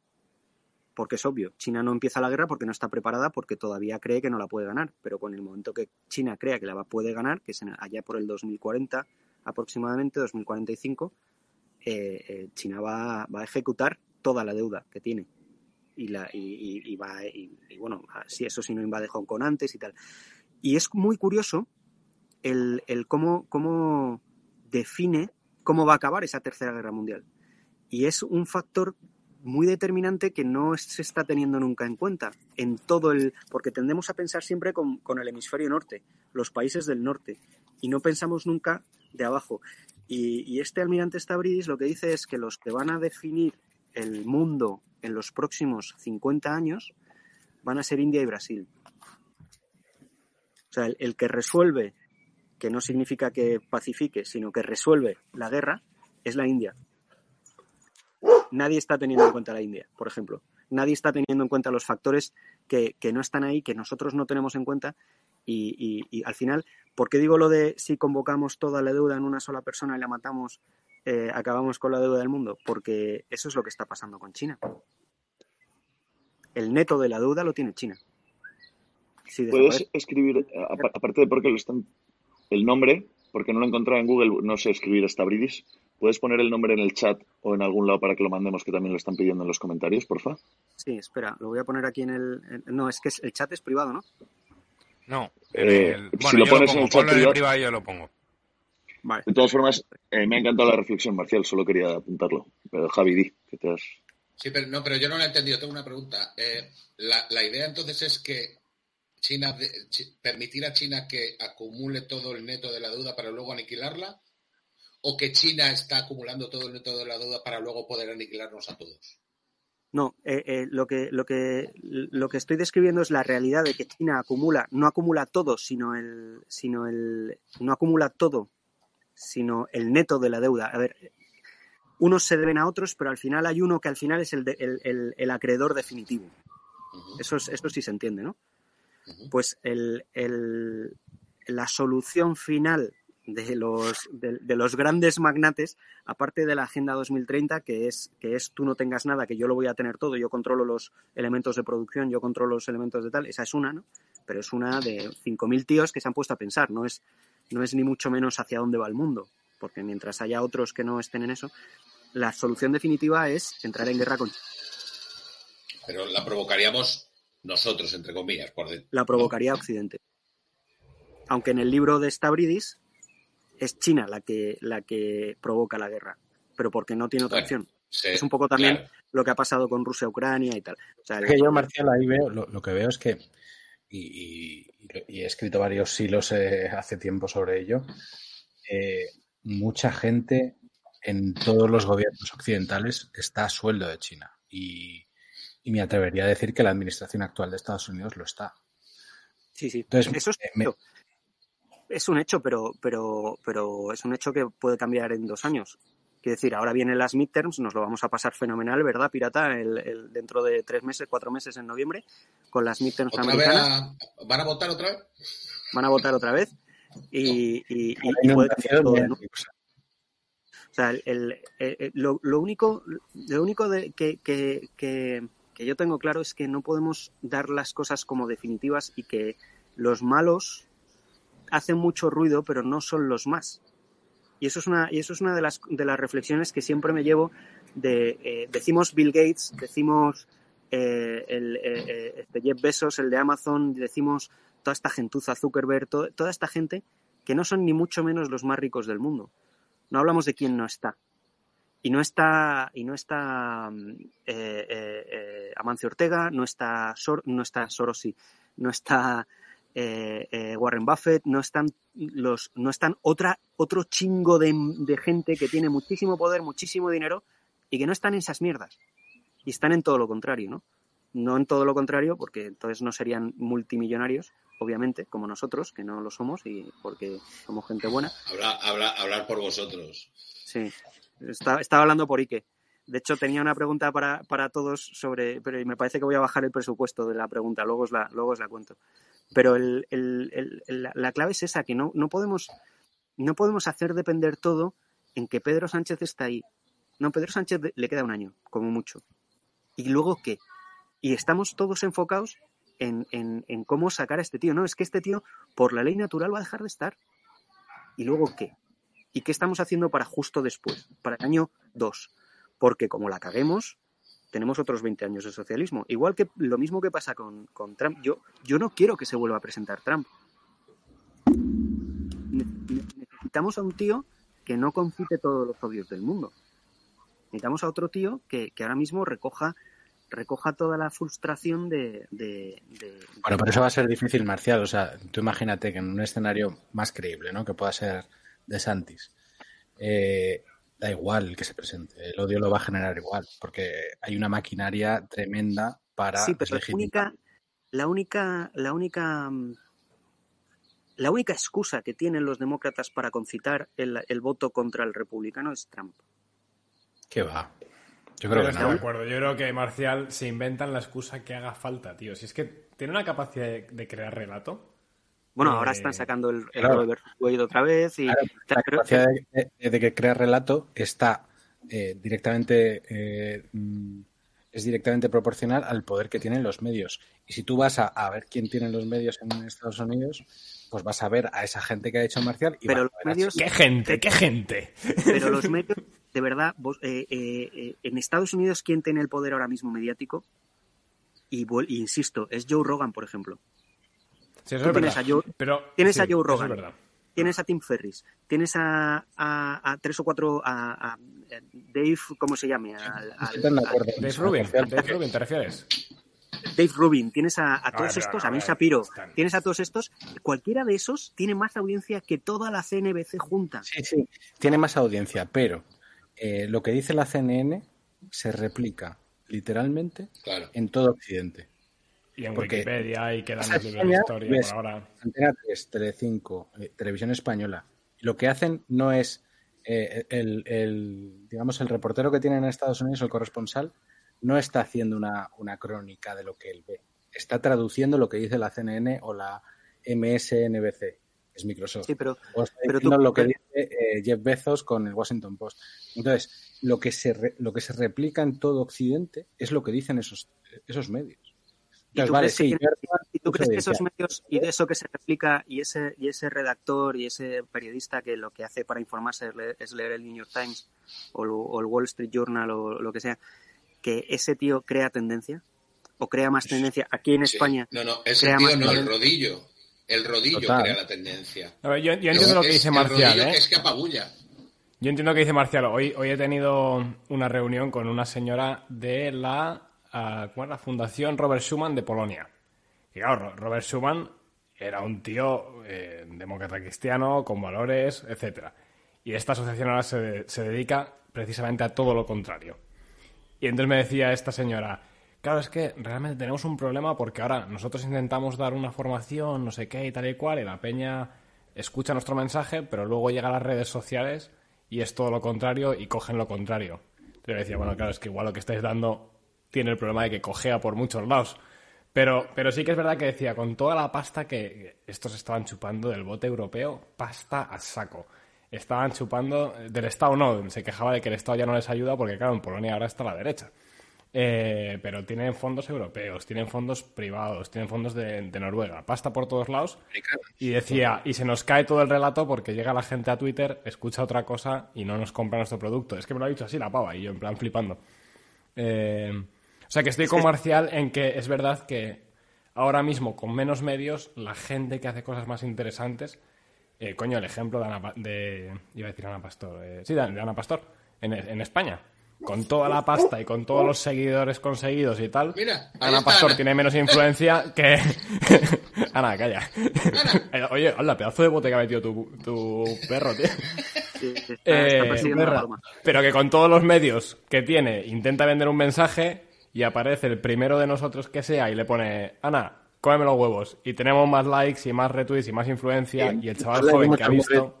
Muchos likes y muchos retweets, pero al final la gente vota lo que dice Ana Pastor. Mm, Bueno, no ver. Bueno, pero ahí hay un factor, hay un factor que nos estamos olvidando, ¿eh? Es un factor demográfico. En España es que hay mucha gente mayor que aún no está tan enganchada a YouTube. Pero yo te digo, y es que esto lo veo constantemente, los chavales, vamos, es que van más YouTube que la tele, tío. O sea, nosotros antes veíamos series y los de nuestra generación teníamos amigos que se adoctrinaban viendo Los Serrano y Aquí no hay quien viva. Ahora tienes, efectivamente, tienes mucha mierda, ¿vale? Y a- Bueno, pero te cuentas tío, chavales que han eh. visto Élite, pero tienen una cuenta de una ranita basada en Twitter donde han visto Élite, que es una un bodrio de serie, no sé si, pero vamos, lo más inmoral que pueda haber. Y, y de repente, pero, coño, es que van a Twitter y ven cuatro cosas de estas, ven un meeting de Abascal que pum y, y cuatro cosas de... El carisma, carisma sigue, sigue siendo lo mismo y la naturaleza humana es la misma. Un tío, un tío atractivo o una, una mujer que te, que te lo O mismo, sea- lo que pasó con el canelazo el otro día. O sea, eh, Sí. me, me gusta eso. Y Sí. no me hagas describir qué es eso, pero es que está claro. Sí. O sea, la, La música, ¿no? O sea, a ti te gusta la música, dices, sí. La música. El jamón, me gusta el jamón. A la gente le, le gustaba el me gusta el jamón. jamón. Vosotros sabéis, élite, es que hablabas de élite. Vosotros sabéis, el otro día en, en- eh, escuché un dato de en la COPE, tío, que algunas veces da cosas interesantes. ¿A- ¿Sabéis a qué, a qué edad se inician de media los niños en el porno? Yo diría 11. Nueve 12 años, 12. creo, nueve, diez años. A los ocho. Ocho, Ocho años, años. tío. Eso es muy heavy, ¿eh? Eso es muy heavy, tío. Es, Es, que muy heavy, años sí. es, es bastante... Lo hemos hablado alguna vez, el tema de la pornografía. Sí. eh, bueno, Pepe, tú estarás, con perdón que va a sonar fatal al principio, que estarás más informado que yo, pero al, eh, eh, por, por ser profesor, Al final, ser sabía que iba, me he adelantado al ser profesor porque el, un entorno en el que me muevo eh, tiene pues encuestas y tiene cosas y tiene, lo dije hace poco, con el móvil y con el, la gente joven. No, no, y además, no, no, no nos enteramos nosotros que nos calzamos algunos 30, otros 36 y Pirata 85, eh, pero, el- pero los, los padres no se enteran, los, nosotros no nos enteramos y hay un puto drama ahí abajo horroroso, Horroroso. yo creo yo No, mira, en hay mucho una- tiempo me he planteado que hay mucho padre que es gilipollas. Que dices tú, eh, Sí. tú, tú eres tonto Sí, y además sí, te lo dicen no, y no Jorge. lo sabes. Sí, no, pero no, coño, Jorge. o sea, si tú tienes un que- móvil, por muy boomer que seas, sabes que hay una diferencia. O sea, cuando nosotros éramos pequeños, si tú querías ver algo porno, existía, pero tenías que ir a detrás de una cortina en el blockbuster o pasar la vergüenza de al kiosquero eh, zumbao que te vendía una revista, eh, conseguir que te la vendiera. Y además era una, una revista, o sea que si lo piensas ahora dices, claro, nos parecía una burrada, en plan una Playboy o una... ¿Cómo se llama la otra? La, la típica, como estaba la. SHM, pero ahora Penthouse.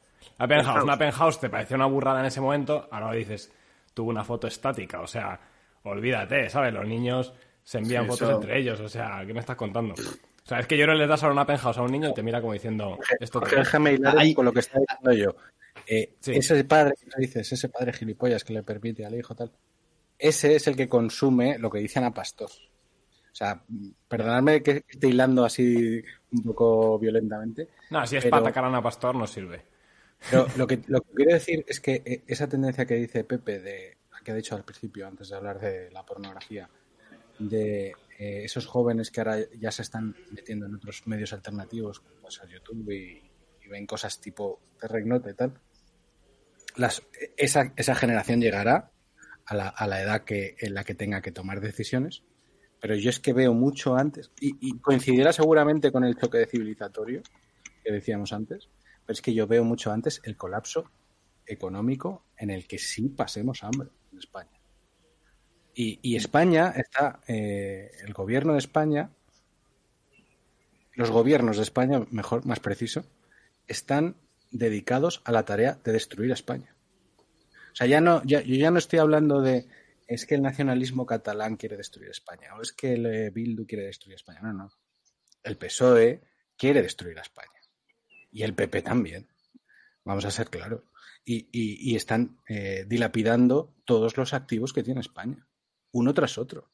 Y no hay ningún tipo de, eh, de política de, de exteriores en España. Nunca la ha habido.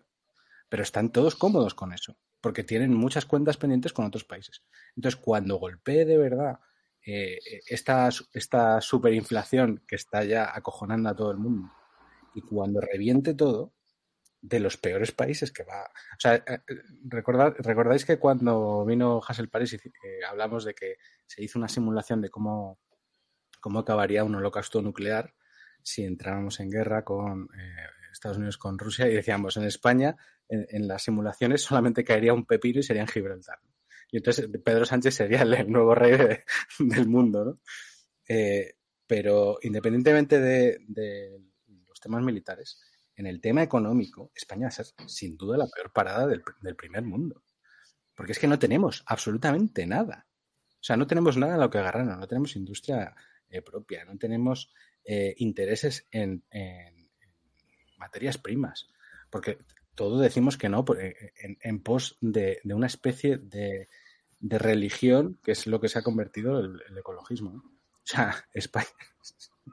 perdonadme que sea tan, tan pesimista, pero es que yo creo que mucho antes que el choque civilizatorio, que, que las generaciones de ahora que parece que están más metidas en, o sea, están más fuera del, del círculo vicioso del duopolio mediático.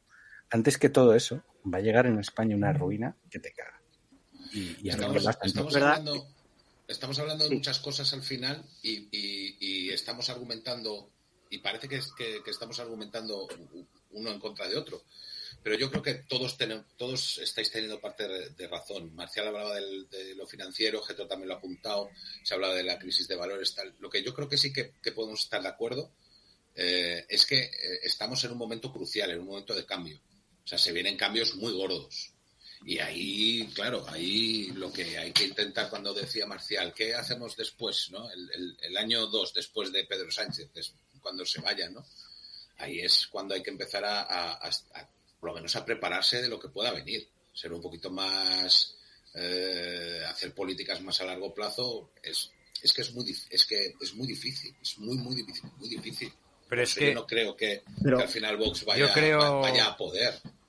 Yo creo ahí, y perdona Pepe que querías decir algo tú, pero yo creo que ahí cuando se habla de la batalla cultural a veces se, se enfoca desde una óptica que para mí no es acertada, que es pensar que la batalla cultural es para ganar lo que va a pasar, ¿no? Y yo creo que no. Y aquí Jorge sabe a lo que me refiero cuando hablo de la opción benedictina. La batalla cultural es para preparar el después. Es decir, lo que hay que sentar con lo que estamos haciendo nosotros, Marcial, muchísima otra gente, en Twitter, en redes, en libros, en televisiones, en YouTube, en publicaciones, en periódicos, partidos políticos también. En no su casa es con sus hijos. Claro, en su casa con sus hijos, por supuesto, que eso es lo primero que debería haber dicho. Eh, no es prepararles para ganar la guerra que se va a producir, es prepararles para levantar el mundo que va a quedar hecho una puta mierda después de esa guerra, porque esa guerra la vamos a perder. Se va a perder, eso yo lo asumo. Lo y que, es, quiero perdón, Javi, que es- te interrumpa, es lo del cami lo de la película de The Way, The Road, The Road. que decía Pirata. Es lo que decía Pirata, es prepara a tu hijo para sobrevivir ese Exacto. posapocalipsis. Entonces, yo, yo creo que intentar que el mundo deje de ser la absoluta mierda que es actualmente, eso, eso es una batalla bizantina, eso es pírrico, o sea, no, no vale la pena. Lo que vale la pena es aceleracionismo, que esto reviente cuando tenga que reventar y sentar unas bases para esa sociedad de después. Por eso a mí me gustan también nuestros programas del apocalipsis, ¿no? Porque es, bueno, vamos a levantar una sociedad, entonces vamos a levantarla habiéndole dejado a esa peña publicaciones, vídeos, canciones, historias, películas, lo que queráis, eh, que les den una formación para crear una sociedad sana como la que nosotros hemos disfrutado, que hemos heredado de nuestros ancestros de Grecia, Roma, cristianismo, etcétera. Entonces, vamos a darles eso. Y cuando todo esté en la mugre absoluta, seamos ese monasterio benedictino al que se puede llamar a la puerta y decir, oiga, ustedes tenían libros, ¿no? Ah, pues mire, sí, pase por aquí, por favor. Yo ahí, yo ahí, Yo ahí- eh, ¿tenéis, ¿tenéis todos esa, esa visión de la, Yo- de la- Yo iba a Yo decir una cosa. La opción benedictina soy bastante crítico. ¿eh? Yo quiero morir matando. Vale, no, yo iba a decir una cosa sobre este, en este línea y en respuesta también a tu pregunta inicial de, de después qué, Marcial. Y es que yo sí que creo que hay un activo muy importante que, aunque esto, y esto es difícil que destruya el gobierno, que es en el fondo el español, tío. O sea, creo que al final tenemos una, si buscamos y no lo perdemos, tenemos unos, una identidad muy fuerte en España que, que no se ha podido destruir nunca y creo que eso es base históricamente uno de los males que ha tenido el ser de España, que hemos estado siempre mm, re- revolviéndonos con toda la modernidad, con toda la posmodernidad, etcétera, y que más que prepararnos para un apocalipsis, yo creo que es que hay que volver a promover esos valores, pero en esa propuesta mejor que dice Javi, de hacer propuestas con sentido. Para mí la batalla cultural en el fondo es eso. O sea, crear cultura, crear, salir, tener iniciativa. Yo lo digo mucho a los chavales, hace mucha falta modelos éticos y estéticos para la juventud. Los, chavales están totalmente desnortados. Y cuando te sale un prototipo, sobre todo en la masculinidad, se nota un montón, sobre todo los chicos, ¿eh? Los tíos están, bueno, las chicas también, pero tienen otras cosas, ¿no? Pero los tíos están totalmente desnortados. Entonces, cuando les sale una propuesta de, de, de caballerosidad, tío, de ese modelo de, de, de hombría, de masculinidad, sería, tío, joder, eh, todos los tíos te lo valoran. Y van, pum. Y ese es un camino que crea propuestas con un sentido y al final lo ético y lo estético te lleva a, uf, a salvar esta situación. Pero está claro que, hombre, Es que la- todo lo negativo que dice... El problema de la Didi. opción benedictina, Javi, es que va totalmente en contra de lo que está diciendo. Bueno, totalmente. Está- es muy opuesto a lo que está diciendo Pepe. La opción benedictina es reduzcámonos nosotros a nuestras ciudades, a nuestros entornos, a nuestros ambientes y olvidémonos, el mundo está perdido, no hay nada que hacer. Es Y que Yo no creo que sea tenemos eso, una Marcial. versión, tenemos una Es versión hay- propia de la opción sí, O sea, benedictina. sé, sé que eso es una lectura y esa es la lectura de la que hemos debatido a menudo aquí.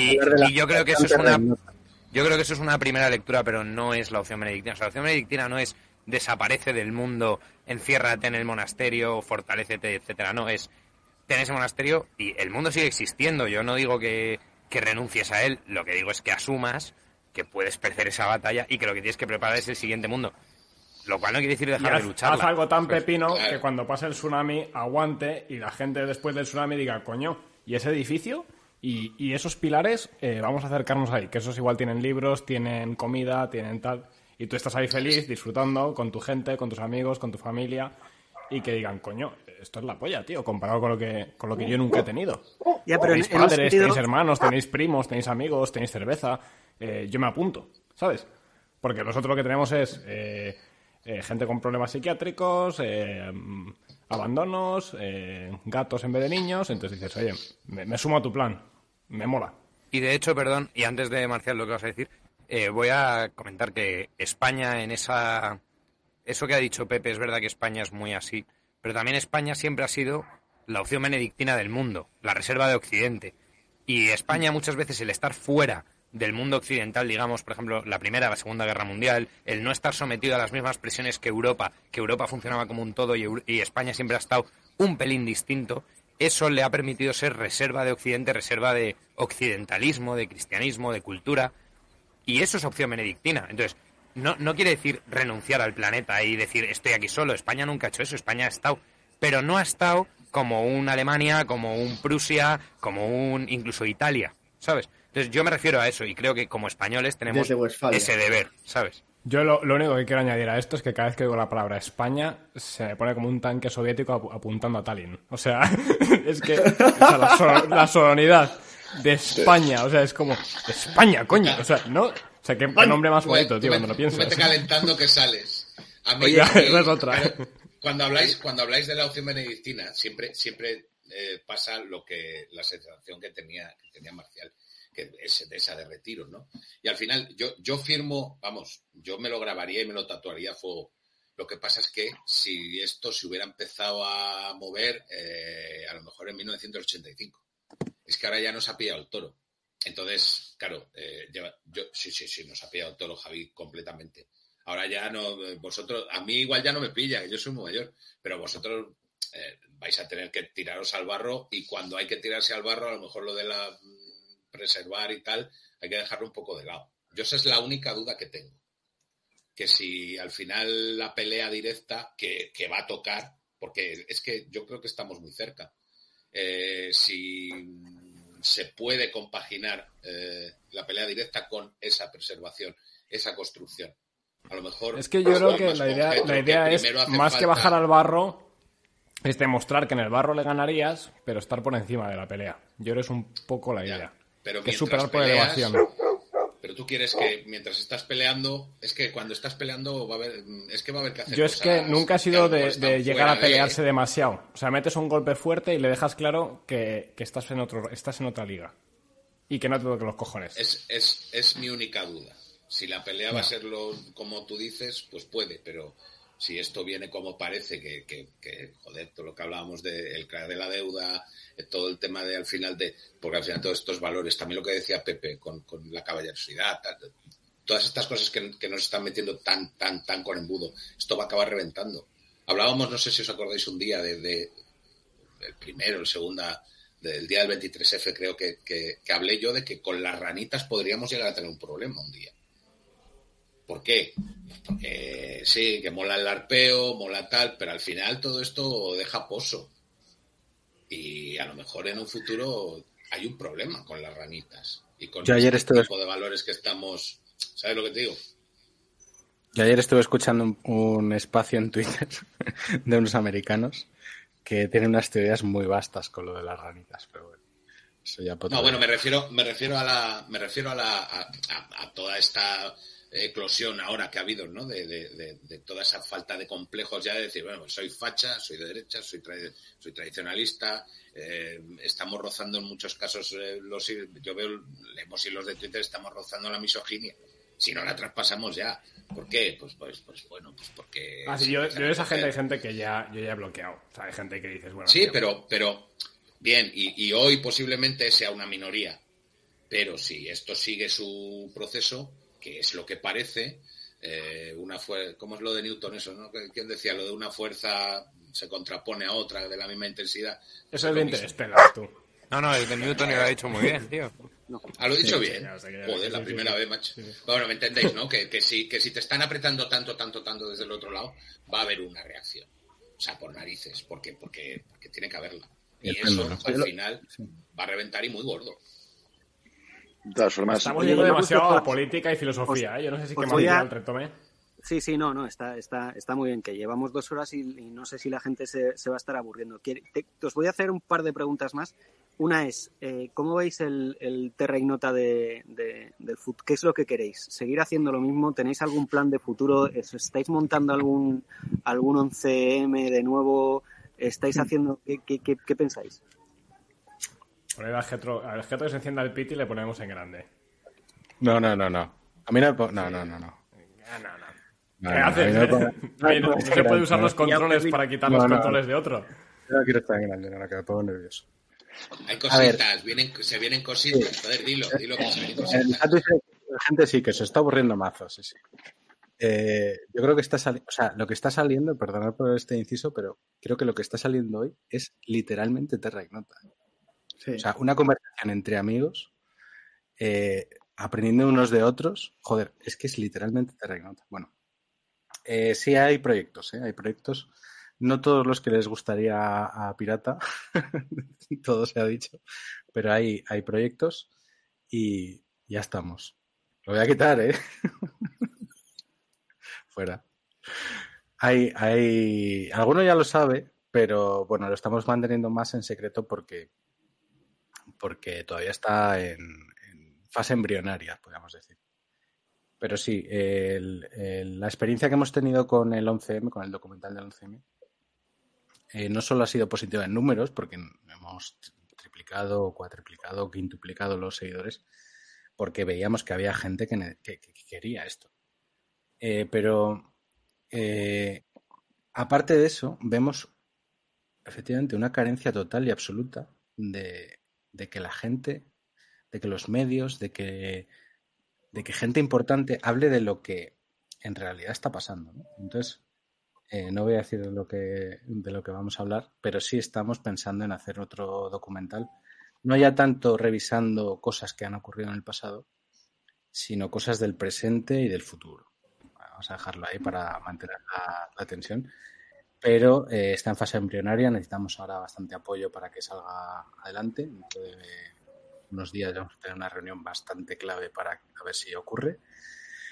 Y ya os iremos contando. Eh, bueno, aquí está Marcial, en un momento dado, pues también le podía Marcial, ¿tienes algo, tienes, te- te- ¿tienes algo suelto por ahí? ¿Tienes- Estaba haciendo números. Mira a ver, No, mira a ver, mira a ver. Aparte de... Perdón, perdón. Si me traéis, si me traéis audiencia, eso está vendido. Yo.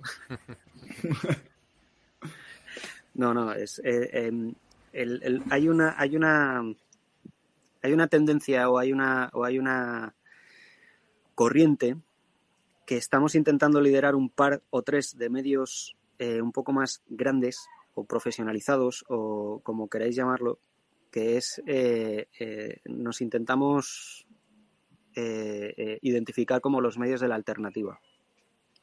Y, no, es, no es para nada eh, que vale cualquiera, ni cualquiera que esté fuera del sistema, ni, o sea, salen cuatro o cinco nombres que lo primero cuando piensas medios distintos de la alternativa, te van a salir cuatro o cinco nombres que no están ni mucho menos en, este rollo.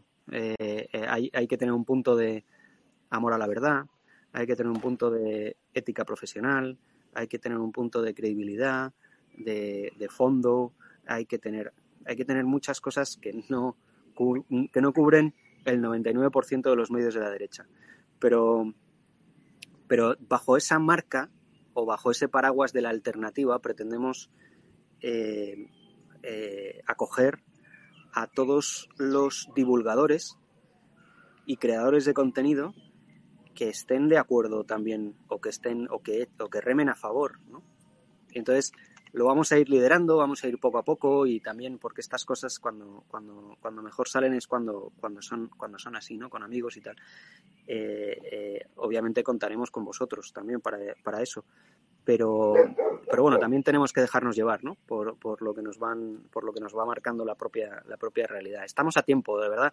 Yo no tengo ni mucho menos la, la visión que, que tenéis vosotros, que tenéis vosotros o que tienes tú, Getro, lo identifico contigo y lo personalizo en ti, tan negativa de la vida, tío.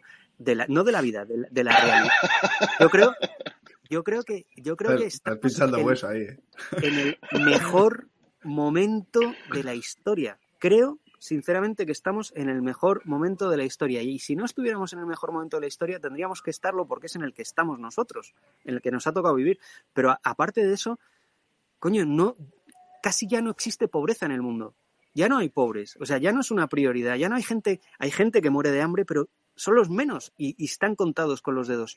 Eh, eh, los derechos, los derechos sociales son una realidad. Ya no hay esclavos, ya no hay tal, o sea, hay muchísimas cosas. Hay libertad religiosa en la mayor parte del mundo. En, en África, en el norte de África no, mueren mártires y tal, y no sé qué, fenomenal. Ah, Pero esto no tiene nada que ver. Somos la segunda generación, somos la segunda generación en España que no ha pasado una guerra. ¿Tú sabes lo que es pegar un tiro con odio? Lo, lo comentaba antes eh, Pepe. ¿Tú sabes lo que es pegar un tiro con odio? Es, es, es el peor, es la peor sensación que puede existir en este mundo. Tenemos por delante una opción política que no tenían hace 10 hace 10 años. Tenemos por delante un panorama mediático que se nos abre ante los ojos porque tenemos tecnología a nuestro alcance, porque sabemos que hay un, que hay un, que hay un mundo y hay un mercado que está dispuesto a recibirlo, sabemos que si se hacen bien las cosas, eso lo, lo he visto yo, lo he visto yo con 7NN, que las marcas no tienen ideología, lo que tienen es amor por, por, por, por su marca. Entonces, lo que ellos necesitan es saber que no vas a salir en un medio de mierda. Saber que no vas a salir en un medio que solo, que solo lo ven viejos o que, o que van a tratar de forma cutre a tu marca y que tienen que pagar un impuesto revolucionario. Haz las cosas bien, haz las cosas profesionales y les va a dar igual que seas de derechas, que seas de izquierdas o que seas medio pensionista. Te aseguro que van a poner pasta ahí. Y eso lo estoy comprobando yo. Entonces, el, el- y, que, y, y- y- y de verdad, que sí que tienen un proyecto, que sí que los malos tienen un proyecto, que sí que tienen un proyecto para mantenerse en el poder, que ya lo sabemos, pero que hemos salido de todas, de todas, de todas. Y que dentro de 40 años nosotros estaremos viejos, eh, eh, Pirata estará un poquito más viejo incluso, y dentro de 100 años el mundo seguirá, seguirá. No se va a acabar nada. Y va, va pues habrá 9 billones de habitantes y, y cada uno con sus mierdas, con sus miserias y las locuras del mundo, pues seguirán ahí. Lo que pasa es que con más exposición. ¿Qué es lo que pasa? O sea, no es que estemos peor, es que cada vez se ve más lo, lo zumbada que está la gente, tío. Y los traumas y los tal y los no sé qué. Bueno, pues es una época. Y, y nos, no- es, es la, en la que nos toca en la que nos toca vivir. La primera batalla que tenemos que ganar es la nuestra, la, prim- la primera. O sea, estamos llamados a ser santos y, y es lo que y es lo que estamos obligados a hacer. Y, y eso lo primero. La opción benedictina me parece, me parece de puta madre, pero tú no te vas a santificar si no estás en un monasterio, si no sales a la calle y empiezas a decir a la gente cómo, tiene, cómo, cómo va a ser feliz. Esa es la primera Yo- batalla que tenemos. en eso, en eso coincido completamente y lo hemos dicho aquí muchas veces. O sea, el hecho de, de no tener perspectiva de ganar una batalla no quiere decir que no, no estés obligado a darla. Y es un poco lo que mueve a Terra Ignota en realidad, hacer las cosas. O sea, nosotros tenemos que decir las cosas que decimos casi por obligación moral. Otra cosa es mi, visión eh, pesimista de, cómo está montado el mundo. ¿no? O sea, y, no lo he dicho hasta ahora por no, porque la gente no me ponga, me car- caricaturice con el gorrito de papel. Pero es que yo creo que hay una.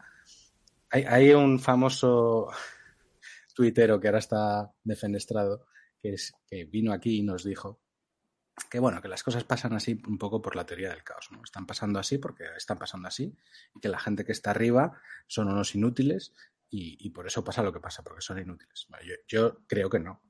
Yo lo que creo es que, eh, aparte de que hay unos intereses económicos muy fuertes en que las cosas ocurran como están ocurriendo, hay otro punto mm, sobrenatural con el que la gente no tiene, la gente no suele tener en cuenta y que, y que yo creo que cada vez está más claro para el que lo quiera ver. Y es eh, una conjunción. No, quiero ponerme muy así, pero yo sí que veo una ¿Se conjunción.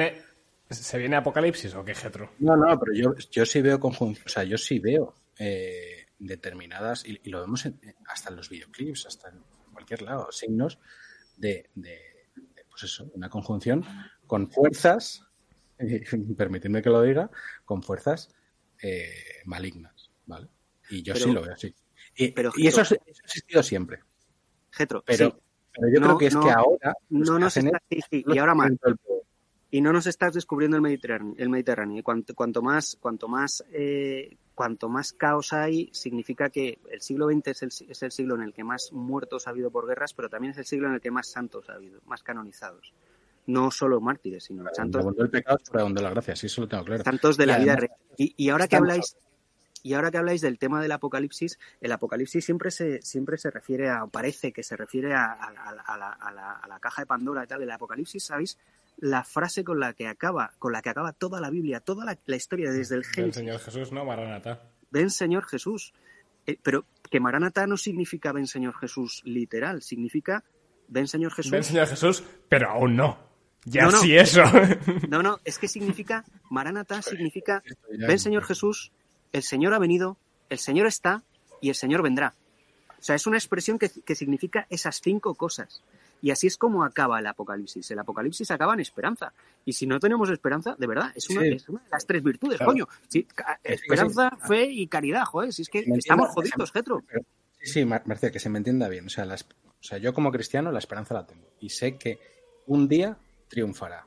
O sea, yo lo sé, lo, lo sé y lo creo. Y lo creo y lo sé. Pero lo que sí que veo es que antes de que ocurra eso, nos vamos a ir al guano. eso es lo que digo. y que lo vamos a sufrir seguramente en esta pero ¿volverán banderas victoriosas o no, Getro? Sí. Al paso alegre de la paz. Pero, pero yo, o sea, Voy a, voy a cortar esto ya. No, yo por darle el contrapunto, cuando yo he dicho antes, por ejemplo, de la opción benedictina y que creo que esa batalla está perdida, me refiero a una batalla, no me refiero a la guerra. De hecho, creo que lo de la opción benedictina es importante porque la guerra todavía queda muchísima guerra. Otra cosa es la batalla puntual. Yo creo que al final esto es un momento histórico. Eh, hay un poco de péndulo del que se hablaba antes y tal. Volviendo y por bajar un poco otra vez el nivel, volviendo a la pregunta de Marcial, de lo de Terra Ignota en unos años, porque tiene que ver con esto, o sea, Getro lo ha dicho, al final hacemos esto porque creemos que hay algo que decir. Si no creyéramos en eso, si creyéramos que de verdad estamos desahuciados y que hemos palmado y que van a ganar los malos, chico, yo no me molesto. O sea, los domingos por la tarde me voy a tomar una cerveza con mi hermano en lugar de venir aquí a daros la chapa a los 95 tíos que nos están viendo ahora mismo, ¿no? Entonces, el futuro de Terra Ignota, por bajar a la realidad otra vez. Proyectos, como ha dicho Getro, que son quizá más puntuales, más en la línea de lo del 11M y tal. Eh, continuar como hasta ahora con nuestras chapas domingueras. Y Eso es la esencia. Esa es la esencia. Y luego yo creo que sí que estamos empezando a hacerlo crecer quizá en otros ámbitos, que es importante también que la gente los conozca y cada vez yo creo darles más rollo, hacer crecer un poco más Terra Ignota y no solo hacer el podcast, sino un poco más plataforma y bueno, pues mantener una página web con un blog donde está publicando gente que no es eh, los tertulianos habituales, gente de Twitter, gente que tiene cosas interesantes que decir. Ya nos ha pasado que alguien sube un artículo, alguien en Twitter le contesta, le invitamos a subir un artículo en contestación y se anima a ello, ¿no? Entonces, en ese sentido también yo creo que darle palabra escrita, porque no todo el mundo tiene tiempo ni ganas de comerse dos horas y media de seis tíos fumando, bebiendo y diciendo gilipolleces, pues a veces leer gilipolleces es más entretenido para algunos. Y, y esos son proyectos que yo creo que están interesantes. No sé, Jorge, si me dejo algo de Yo iba a ¿hacia decir, dónde vamos, o Pepe. yo, yo iba a decir una cosa, que eso creo que además está mm, súper hablado por todos, porque, y es algo que nos enriquece un montón en Terra, ¿no? Y que nos tira, y de ahí aún no tenemos ningún proyecto formado, tenemos ideas, pero sí que nos, lo ha dicho muchas veces Javi, Terra Ignota al final es la gente que nos encontramos también por el, por el camino, ¿no? Toda la comunidad que estamos haciendo, coño, es que eh, podríamos decir que casi todos los 90, los 100 tíos que están ahora mismo conectados, entre los 7 os conocemos casi a, bastantes. Eh, y muchos más que no estáis ahí. Eh, coño, eso nos tira un montón. Nos tira un montón, pero para llegar a hacer cosas reales. Eh, bueno, esto ya es real, pero presenciales. Barajamos ideas de actos de Terra Ignota de manera presencial. Hemos barajado de hacer actos más abiertos que no sean explícitamente un Terra Ignota en directo presencial, sino eh, el otro día se habló de una Es- Sí, efectivamente. O sea, esas cosas con, con la comunidad, explotar la comunidad.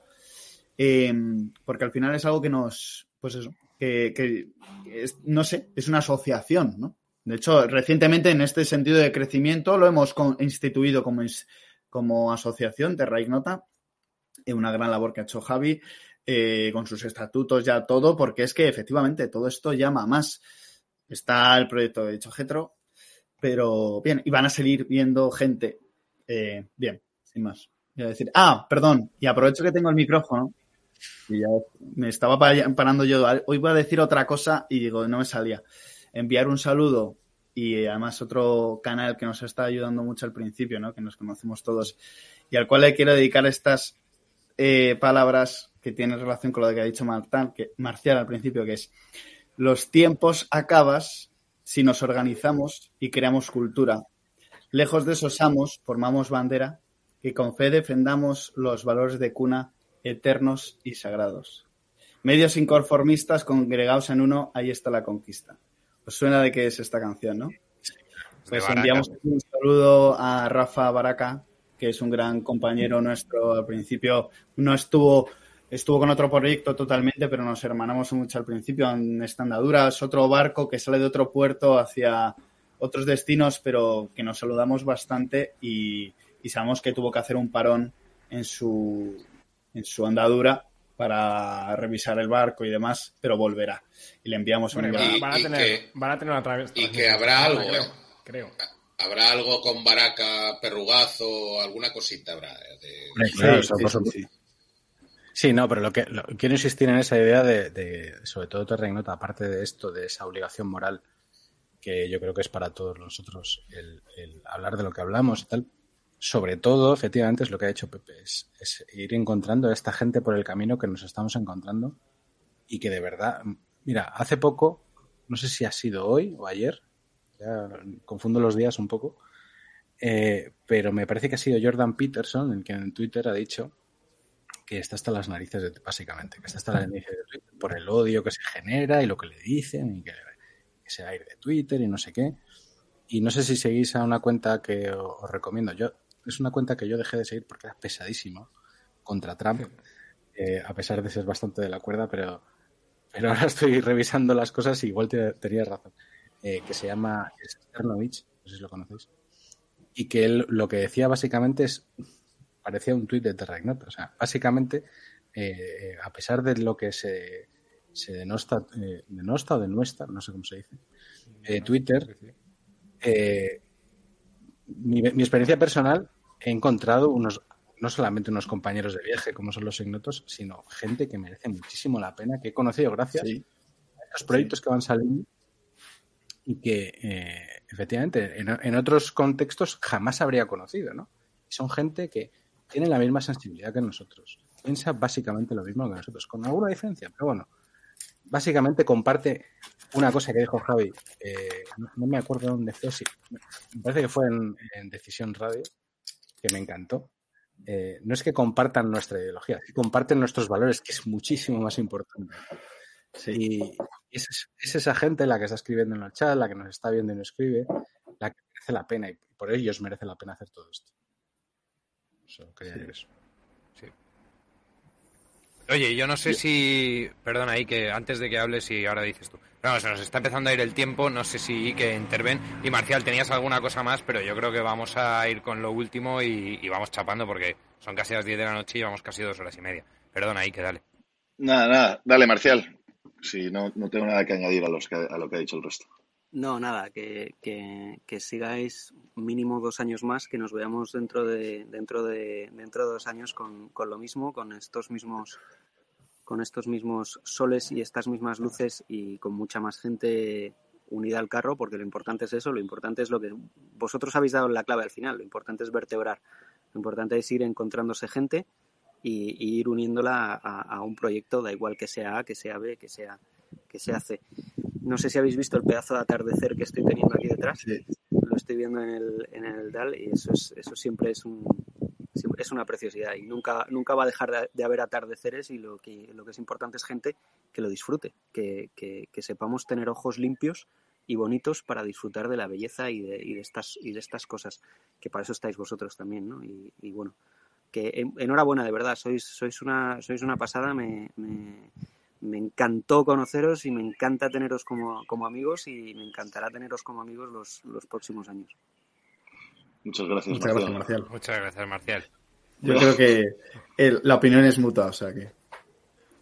Pues nada, para cerrar, dar las gracias también a todo el mundo que, que, que está ahí, eh, semana tras semana, día tras día, eh, comentando, mandando cosas. Eh, bueno, todos sabéis quiénes sois, eh, pero bueno, muchísimas gracias a todos y que de verdad ha sido un privilegio eh, compartir este viaje con vosotros y que, Dios mediante, pues es un viaje que empieza, ¿no? O sea, ahora estamos tirando hacia Nueva España, pero luego habrá que pasar, pues, la Patagonia, habrá que irse hasta Filipinas, o sea que queda mucho viaje por delante, chavales. Así que, que lo dicho, eh, suscribir y darse a la, pan- a la pantallita y para que Ike deje de traer las Mao de mierda, que, que alguien, o sea, creo que me voy a meter yo en el Patreon y voy a poner, eh, me voy a poner un nombre falso y voy a poner esto es para cervezas de Ike, ¿sabes? Para que se traiga algo, algo de verdad. Y, eso, que si- muchísimas gracias. Y en breves, perdón, viene el programa número 100, eh, que, que habrá sorpresitas. Con eso vamos, habrá sorpresitas. Haremos algún tipo de, de concurso, rifa, ya se verá. Tómbola. Tómbola. Javi, Pues que nada. si quieres, saluda a nuestros patrones. Vale, dame un segundo que tengo que abrir la lista. Jeje, no lo tenía preparado, esto me ha pillado con el carrito del helado. Pero sí, efectivamente, dentro de todos los agradecimientos que dice Jorge, es importante agradecer a la peña que se está dejando la- los cuartos en subvencionar las birras, nadie a Ike, pero a los demás sí. Eh, yo es la tercera que me tomo en este programa, así que muchísimas gracias a Víctor, Víctor Torres, a la familia Talaverano, a Talaverano y a Baiki, a Salus, a Carlos Florit, a Alberto Jacome, a Mr. Marshall, a Iván, a Jorge Gisbert, Lucía Surbe, Lucía G, perdón, Javier Santos y Jorge Vicente. Javier Santos es un seudónimo, en verdad no se llama Javier Santos, él sabe quién es, pero bueno. Y nada, el Patreon. O sea, está aquí abajo. El que quiera que se mencione su nombre, que ponga perras. El que no quiera que se mencione su nombre, que también ponga perras y me ponga un mensaje y diga, no digas mi nombre. Yo no lo digo, pero que ponga pasta. Y... Dime, dime. Patreon, claro. No ¿Perdón? solamente, que no solamente el Patreon sirve para eh, ayudar a esta gran empresa. Ah, perdón, sí, sí, sí, sí, sí, cierto. Claro, que luego los que ponen cuartos aquí, a partir de 10 pavos al mes, se te envía cada tres meses te llegan regalicos a casa, te llegan pegatinas, luego una camiseta, luego una sudadera, una taza, bueno, ese tipo de cosas que, que no hace falta pagar extra. O sea, simplemente por poner los 10 pavetes al mes o 20, te empiezan a llegar regalicos. Era eso, ¿no? Sí, sí. Ah, vale, bien. fantástico. Vale, pues lo dicho, quítame de grande, por favor. que yo no digo nada más, Marcial. Muchísimas gracias por la pedazo de entrevista que nos has hecho. Nos hemos explayado y, y poco más por mi parte. Marcial, mil gracias también por haber venido. Vente muchas más veces, tío. Sí. Un placer. Gracias a todos, de verdad. No te vayas ahora y nos despedimos of the record, ¿vale? Ok. Adiós, chavales. Hasta luego, Hasta domingo. Un abrazo a todos.